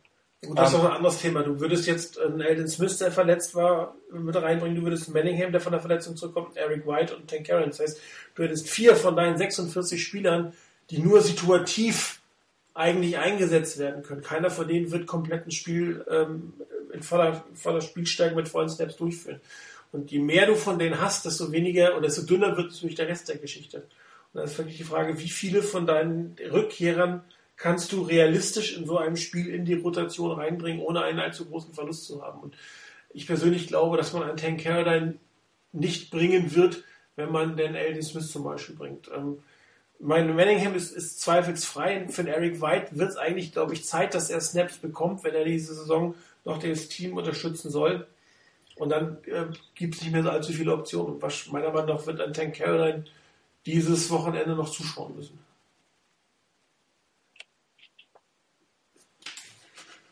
Ich hoffe, du hast Unrecht. ich möchte ihn spielen sehen. Ja, das ist die, ist die Frage, wie viel kann er wirklich schon beitragen? Klar, oder, oder kann, kann ein Dobbs wirklich vom, vom äh, Impact, den er in diesem Spiel hat, nicht nochmal ein bisschen mehr bringen, auch wenn er sicherlich spielerisch etwas schlechterer Spieler ist. Jo, ähm, Tipps von dir noch, Chris? Also, da ich davon ausgehe, dass das, äh, weiß nicht, wer es von euch beiden gesagt hat, ein Must-Win-Game ist, äh, wenn man, wenn man äh, Playoff- und Super Bowl-Ambitionen hat. Ähm, ich aber trotzdem davon ausgehe, dass es ein sehr, sehr schwieriges Spiel wird, sage ich sechs Punkte vor für die Niners. Ja, ich hatte ein bisschen mehr. Ich bin irgendwie bei zehn. Ich glaube, dass das eine enge Kiste wird, was am Ende aber dann doch ähm, mit einem halbwegs beruhigten äh, Vorsprung zu Ende gehen wird. Gut, dann kommen wir auf die individuellen Kategorien von uns. Ich beginne wieder mit meinen Power Rankings. Wir haben vorhin ja schon viel über die Power Rankings gesprochen. Für mich immer noch die Seahawks bis zum Beweis der Gegenteil, des Gegenteils äh, die Nummer 1. Die Colts absolut äh, dahinter, mindestens oder nahezu ebenbürtig. Ähm, die Colts haben natürlich auch jetzt nicht jedes Spiel in einem Blowout gewonnen und mussten auch einige schwierige Spiele ähm, absolvieren, aber Andrew Luck bringt dieses Team immer wieder zurück. Die Broncos ähm, könnten durchaus äh, auch das Maß der Dinge sein. Die eine Niederlage sollte man jetzt nicht überbewerten. Die Chiefs, äh, die sind nun mal 9 zu 0. Ich habe sie noch vor den 49ers vorbei. Ich glaube, auf neutralem Feld und im Candlestick würden die 49ers das gewinnen, aber jetzt bin ich mir nicht so sicher. Patriots ähm, eigentlich nur deswegen auf Platz 6, weil sich kein anderes Team dafür wirklich angeboten hat. Muss man ja sagen. Also nach dem 5, nach der Nummer 5, nach den 49ers fällt die Qualität meines Ansichts nach ein bisschen ab. Äh, die Saints, ähm, üble Niederlage bei den Jets. Das darf dir eigentlich in der Situation nicht passieren gegen einen Geno Smith. Ähm, da hat die Defense, ich hatte es auch vorhin schon gesagt, äh, einen relativ guten Job gemacht bei den, bei den Jets und, und die äh, Saints komplett aus dem Konzept gebracht. Das könnte vielleicht auch ein Rezept für die 49ers sein. Die Lions ähm, auf dem Weg nach oben, das ist ein sehr starkes Team, die ähm, sicherlich äh, die Playoffs nahezu sicher haben, auch durch die Verletzungen jetzt von Aaron Rodgers und die ein Wörtchen mitsprechen werden. Äh, wer weiß, wo das Ende von Megatron noch ist. Äh, wenn der weiterhin so Yards sammelt, dann wird das extrem schwierig. Die Packers, ähm, ich habe die noch auf Platz 9. Sie müssen es aber erstmal zeigen, ob sie mit Seneca Wallace überhaupt äh, in der Lage sein können, in den Top 10 mitzuspielen. Die Bengals so ein bisschen auf und ab, mal hoch, mal runter. Äh, wirklich super Spiele zu Hause, unnötige Niederlagen auswärts. Ich habe ausnahmsweise mal die Elf mitgenommen, weil ich da zurzeit die Carolina Panthers sehe. Nach oben geht es seit letzter Woche für die Eagles. Das war ein sehr überzeugender Sieg, auch wenn es ein schlechtes Team war, aber es war auswärts und sie haben die Raiders die eigentlich bis dahin auch ein Stück weit nach äh, oben gestrebt waren, deutlich in ihre Schranken gewiesen. Ähm, auch runter geht es für die Chargers. Die waren ähm, am Anfang äh, doch das deutlich bessere Team, aber jetzt zeigen sie wieder Tendenzen wie die letzten Jahre, dass es gegen, gegen Herbst, äh, wenn es kälter wird, äh, nicht mehr ganz so gut läuft und auch die Gegner anscheinend ein bisschen rausgefunden haben, wie sie Philipp wieder stoppen am Ende tut sich, finde ich, viele Vikings, Bucks und Jaguars, die drei schlechtesten Teams der ganzen Liga, auch wenn die Bucks spannend gemacht haben gegen die Seahawks, aber das ist einfach ein schlechtes Team. Und ähm, mal gucken, ob Greg Schiano noch allzu lange Coach in Tampa Bay sein wird. Irgendwelche großen Mecker, Änderungswünsche, wie jemand nicht vergessen oder überwertet hat? Nee, wie gesagt, also höchstens die Seahawks, die ich die mir auch noch mal beweisen müssen, dass sie äh, wirklich dann in, auf Nummer 1 gehören. Die Frage ist, wen willst du im Moment da hinsetzen? Also ich hätte, ich würde mich mit allen anderen Teams im Moment schwer tun. Ja, eben. Äh, jedes Team in dieser Spitzengruppe, vielleicht der ersten sechs, sieben Teams, hat so einen, einen Faktor drin, bei dem man sich nicht so sicher ist, ob es dann wirklich der Faktor ist, der auf die Nummer eins gehört. Ja, Chris, dann darfst du jetzt Reiners äh, Kategorie übernehmen, die Spiele der NFC West. Ähm, sehr gerne. Dann renne ich mal durch die NFC West. Ja. Wir haben, wir haben ähm, neben dem 49ers Game noch äh, drei Spiele, weil wir ähm, alles äh, Spiele haben, wo wir ähm, in, mit, gegen andere Divisions äh, spielen. Ähm, ich fange mal mehr oder weniger hinten an, wenn ich das so sagen darf. Ähm, die Rams spielen ähm, bei den Colts äh, auf dem Papier ähm, eine ganz klare Kiste. Äh, die Rams äh, ohne Starting Quarterback, ohne Sam Bradford, äh, mit Kellen Clemens, ähm, dürften eigentlich äh, auf dem Papier vollkommen chancenlos sein.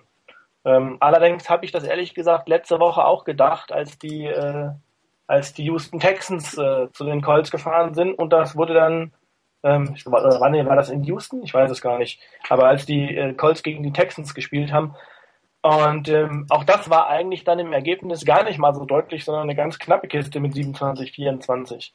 Ähm, also ich traue trotzdem den Rams nicht zu, dass sie bei den Colts gewinnen. Ähm, Martin, du hast eben die Colts gerade auf der Nummer zwei gehabt. Äh, von daher gehe ich auch davon aus, dass die Colts diese, diese Position bestätigen werden. Ähm, es geht für sie darum, den, den Nummer 1 Seed in ihrer Division zu festigen und von daher gibt das meiner Meinung nach einen, einen Sieg für die Colts, ganz klar. Ähm, ich weiß nicht, ob der Rainer immer noch Punkte sagt ähm, bei seinen. Ja, der sagt eher knapp oder hoch oder sowas, aber Punkte darfst du auch sagen. Nee, dann, dann, dann schließe ich mich mal da an. Ich will da jetzt gar nicht genau, so genau werden, ähm, weil ähm, ansonsten äh, geht's mir wie letzte Woche. Äh, da habe ich auch gedacht, die Dinger sind alle klar und äh, ähm, also zumindest von den Divisionsrivalen und dann äh, waren die Kisten gar nicht so klar. Also ich denke aber eigentlich, es müsste ein, ein klarer Sieg für die Colts sein. Also ähm, alles andere würde mich wundern. Ähm, das zweite Spiel von hinten gesehen wiederum ähm, ist auch eigentlich äh, eine, eine, eine Partie, die ich vor der Saison ganz anders gesehen hätte. Ähm, das sind die Texans bei den Cardinals. Ähm, da wird es allerdings meiner Meinung nach äh, sehr, sehr interessant werden, denn ähm, ich glaube, Case Keenum kommt äh, so langsam, ähm, findet er sich in dieser, in dieser Starterrolle zurecht. Er hat letzte Woche bei den Colts schon eigentlich äh, eine ganz gute, äh, eine ganz gute ähm, Statur, eine ganz gute ähm, Situation gehabt dort, äh, hat ein ganz gutes Spiel abgeliefert. Ähm, die Cardinals, das ist äh, für mich wieder so, so eine Wundertüte.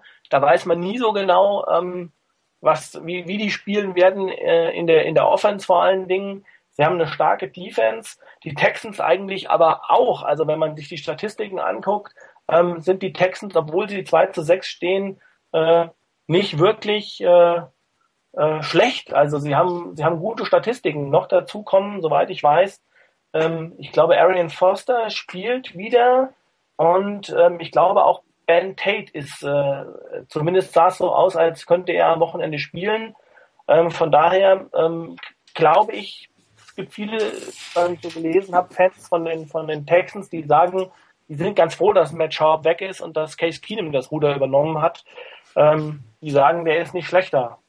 Also von daher, ähm, ich bin, bin mir auf dem Papier jetzt sagt man, okay, 2 zu 6 Team spielt auswärts bei einem 4 zu 4 Team Cardinals. Ähm, ich bin mir nicht sicher. Also ich tippe hier mal auf einen knappen Sieg der, der Texans. Das ist ein Surprise-Pick. Äh, vielleicht auch ganz gut für die 49ers. Damit gibt es mehr Abstand zu, dem, zu den Teams dahinter. Von daher knapper Sieg der Texans, würde ich mal sagen. Und dann das Spiel, was, äh, was ich durchaus vor der Saison als ein Knallerspiel gesehen hätte, ähm, leider wird es wahrscheinlich keins werden. Äh, die Seahawks spielen äh, bei den Atlanta Falcons. Die Seahawks haben noch eine Rechnung offen mit den Falcons aus dem letzten Jahr.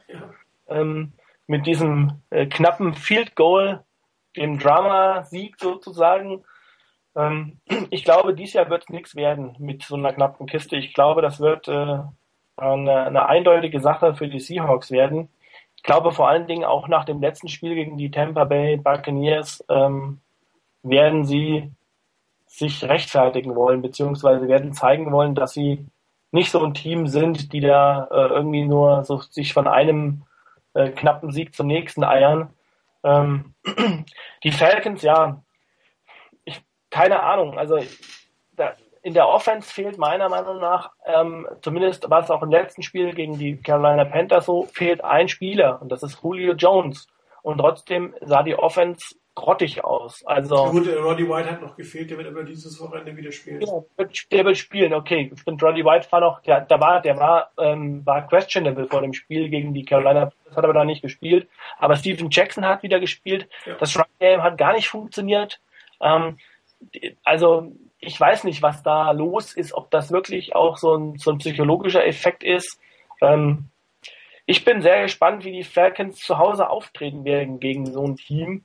Ähm, also ganz klar, die, die, die, äh, das ist auch eine ganz, ganz äh, interessante Konstellation in, in der Division. Sollte nämlich Carolina beispielsweise gegen die 49ers verlieren, dann ähm, stehen die 5 zu 4 und Atlanta würde bei einem Sieg zu Hause, einem überraschenden Sieg meiner Meinung nach gegen die Seahawks, 3 zu 6 stehen. Das heißt, dann sind zwei, da sind zwei ähm, Spiele Differenz drin. Das heißt, ähm, da in so einer in so einer Konstellation könnten die die Atlanta Falcons durchaus noch mit einem Auge auf die Playoffs äh, schielen. Sollten aber die ähm, die äh, sollten sie aber das Spiel gegen die Seahawks verlieren und ähm, auch wenn Carolina verliert, ich glaube, dann wird äh, mit den, mit den Playoffs nichts mehr. Also dann, dann, dann hat man sieben Niederlagen auf dem Konto und dann kann ich mir beim besten Willen nicht vorstellen, dass man dann noch äh, in dieser engen NFC äh, ein Wildcard-Game, ein Wildcard-Platz erreicht. Also von daher, ich äh, glaube, dass die Seahawks dieses Spiel für sich entscheiden werden und ähm, also nicht kein knapp, aber auch kein hoher Sieg, also aber schon ein, ein Sieg mit einem guten Polster, sage ich mal, für die Seahawks. Ja, Case Keenum ist ja ein gutes Stichwort. Äh, da hatten die Journalisten mal ähm, einen besseren Riecher als äh, die Coaches selber. Er ist ja undrafted, während äh, McShay und Mel Kiper ihn zumindest in den Runden 4 bis 8, 7 oder so damals gesehen hatte, je nachdem, wo du das geguckt hast. Die hatten ihn zumindest als NFL tauglich gesehen, während er von allen anderen erstmal doch ignoriert wurde, aber scheint ja doch gute ähm, Ansätze zu zeigen. Er hat ja auch wirklich eine super College-Karriere hinter sich zu gönnen wäre es ihm. Ja, Chris, ja. Da, ja, an, ja. Vielleicht noch, noch zu dem Thema. Ähm, zumindest ich, bei ihm ist er, oder für mich ist er noch so in der, in der Phase als guter Backup, äh, scheint er zumindest tauglich zu sein, ähm, weil er nicht nur ein Top-Spiel hatte, äh, sondern jetzt schon eigentlich ein paar gute Spiele. Ähm, ich denke, wenn man so auf, auf einem Matt Flynn schielt, ein, ein Top-Spiel hat noch schnell mal ein Quarterback gehabt äh, und dann hat man Filmmaterial und es sieht vielleicht nicht mehr so gut aus. Aber ich traue wirklich Case Keenum, äh, ich traue Keenum das doch auch zu, dass er da ähm, einen anhaltenderen Erfolg hat. Ja, Chris, als der andere Chris für dich letzte Woche äh, die Top, das Topspiel der Woche ähm, äh, auswählen durfte, habe ich etwas eingeführt. Ich weiß nicht, ob du die Sendung gehört hast. Äh, nee, ich bin leider nicht dazu gekommen. Ja, ich habe ihm nämlich die Chance gegeben, mehrere Spiele bewusst äh, zu promoten und dieses möchte ich dir jetzt auch geben und zwar ähm, wenn du die Game Can't Miss Games of the Week oder das Spiel ähm, kannst du erweitern um deine Sehvorschau für das frühe Spiel und also welches Spiel würdest du empfehlen früh zu gucken, welches Spiel würdest du empfehlen spät zu gucken und was ist am Ende tatsächlich das Top Game des äh, Wochenendes? Interessanter Ansatz. Ähm, ja, stark, gell? ja, du, du bist gütig, du bist gütig. Jetzt habe ich mir äh, den ganzen Abend den, den Kopf zerbrochen. Wie kann ich jetzt irgendwie aus den Spielen eins auswählen? Ähm, Ach nicht, du hast mehrere.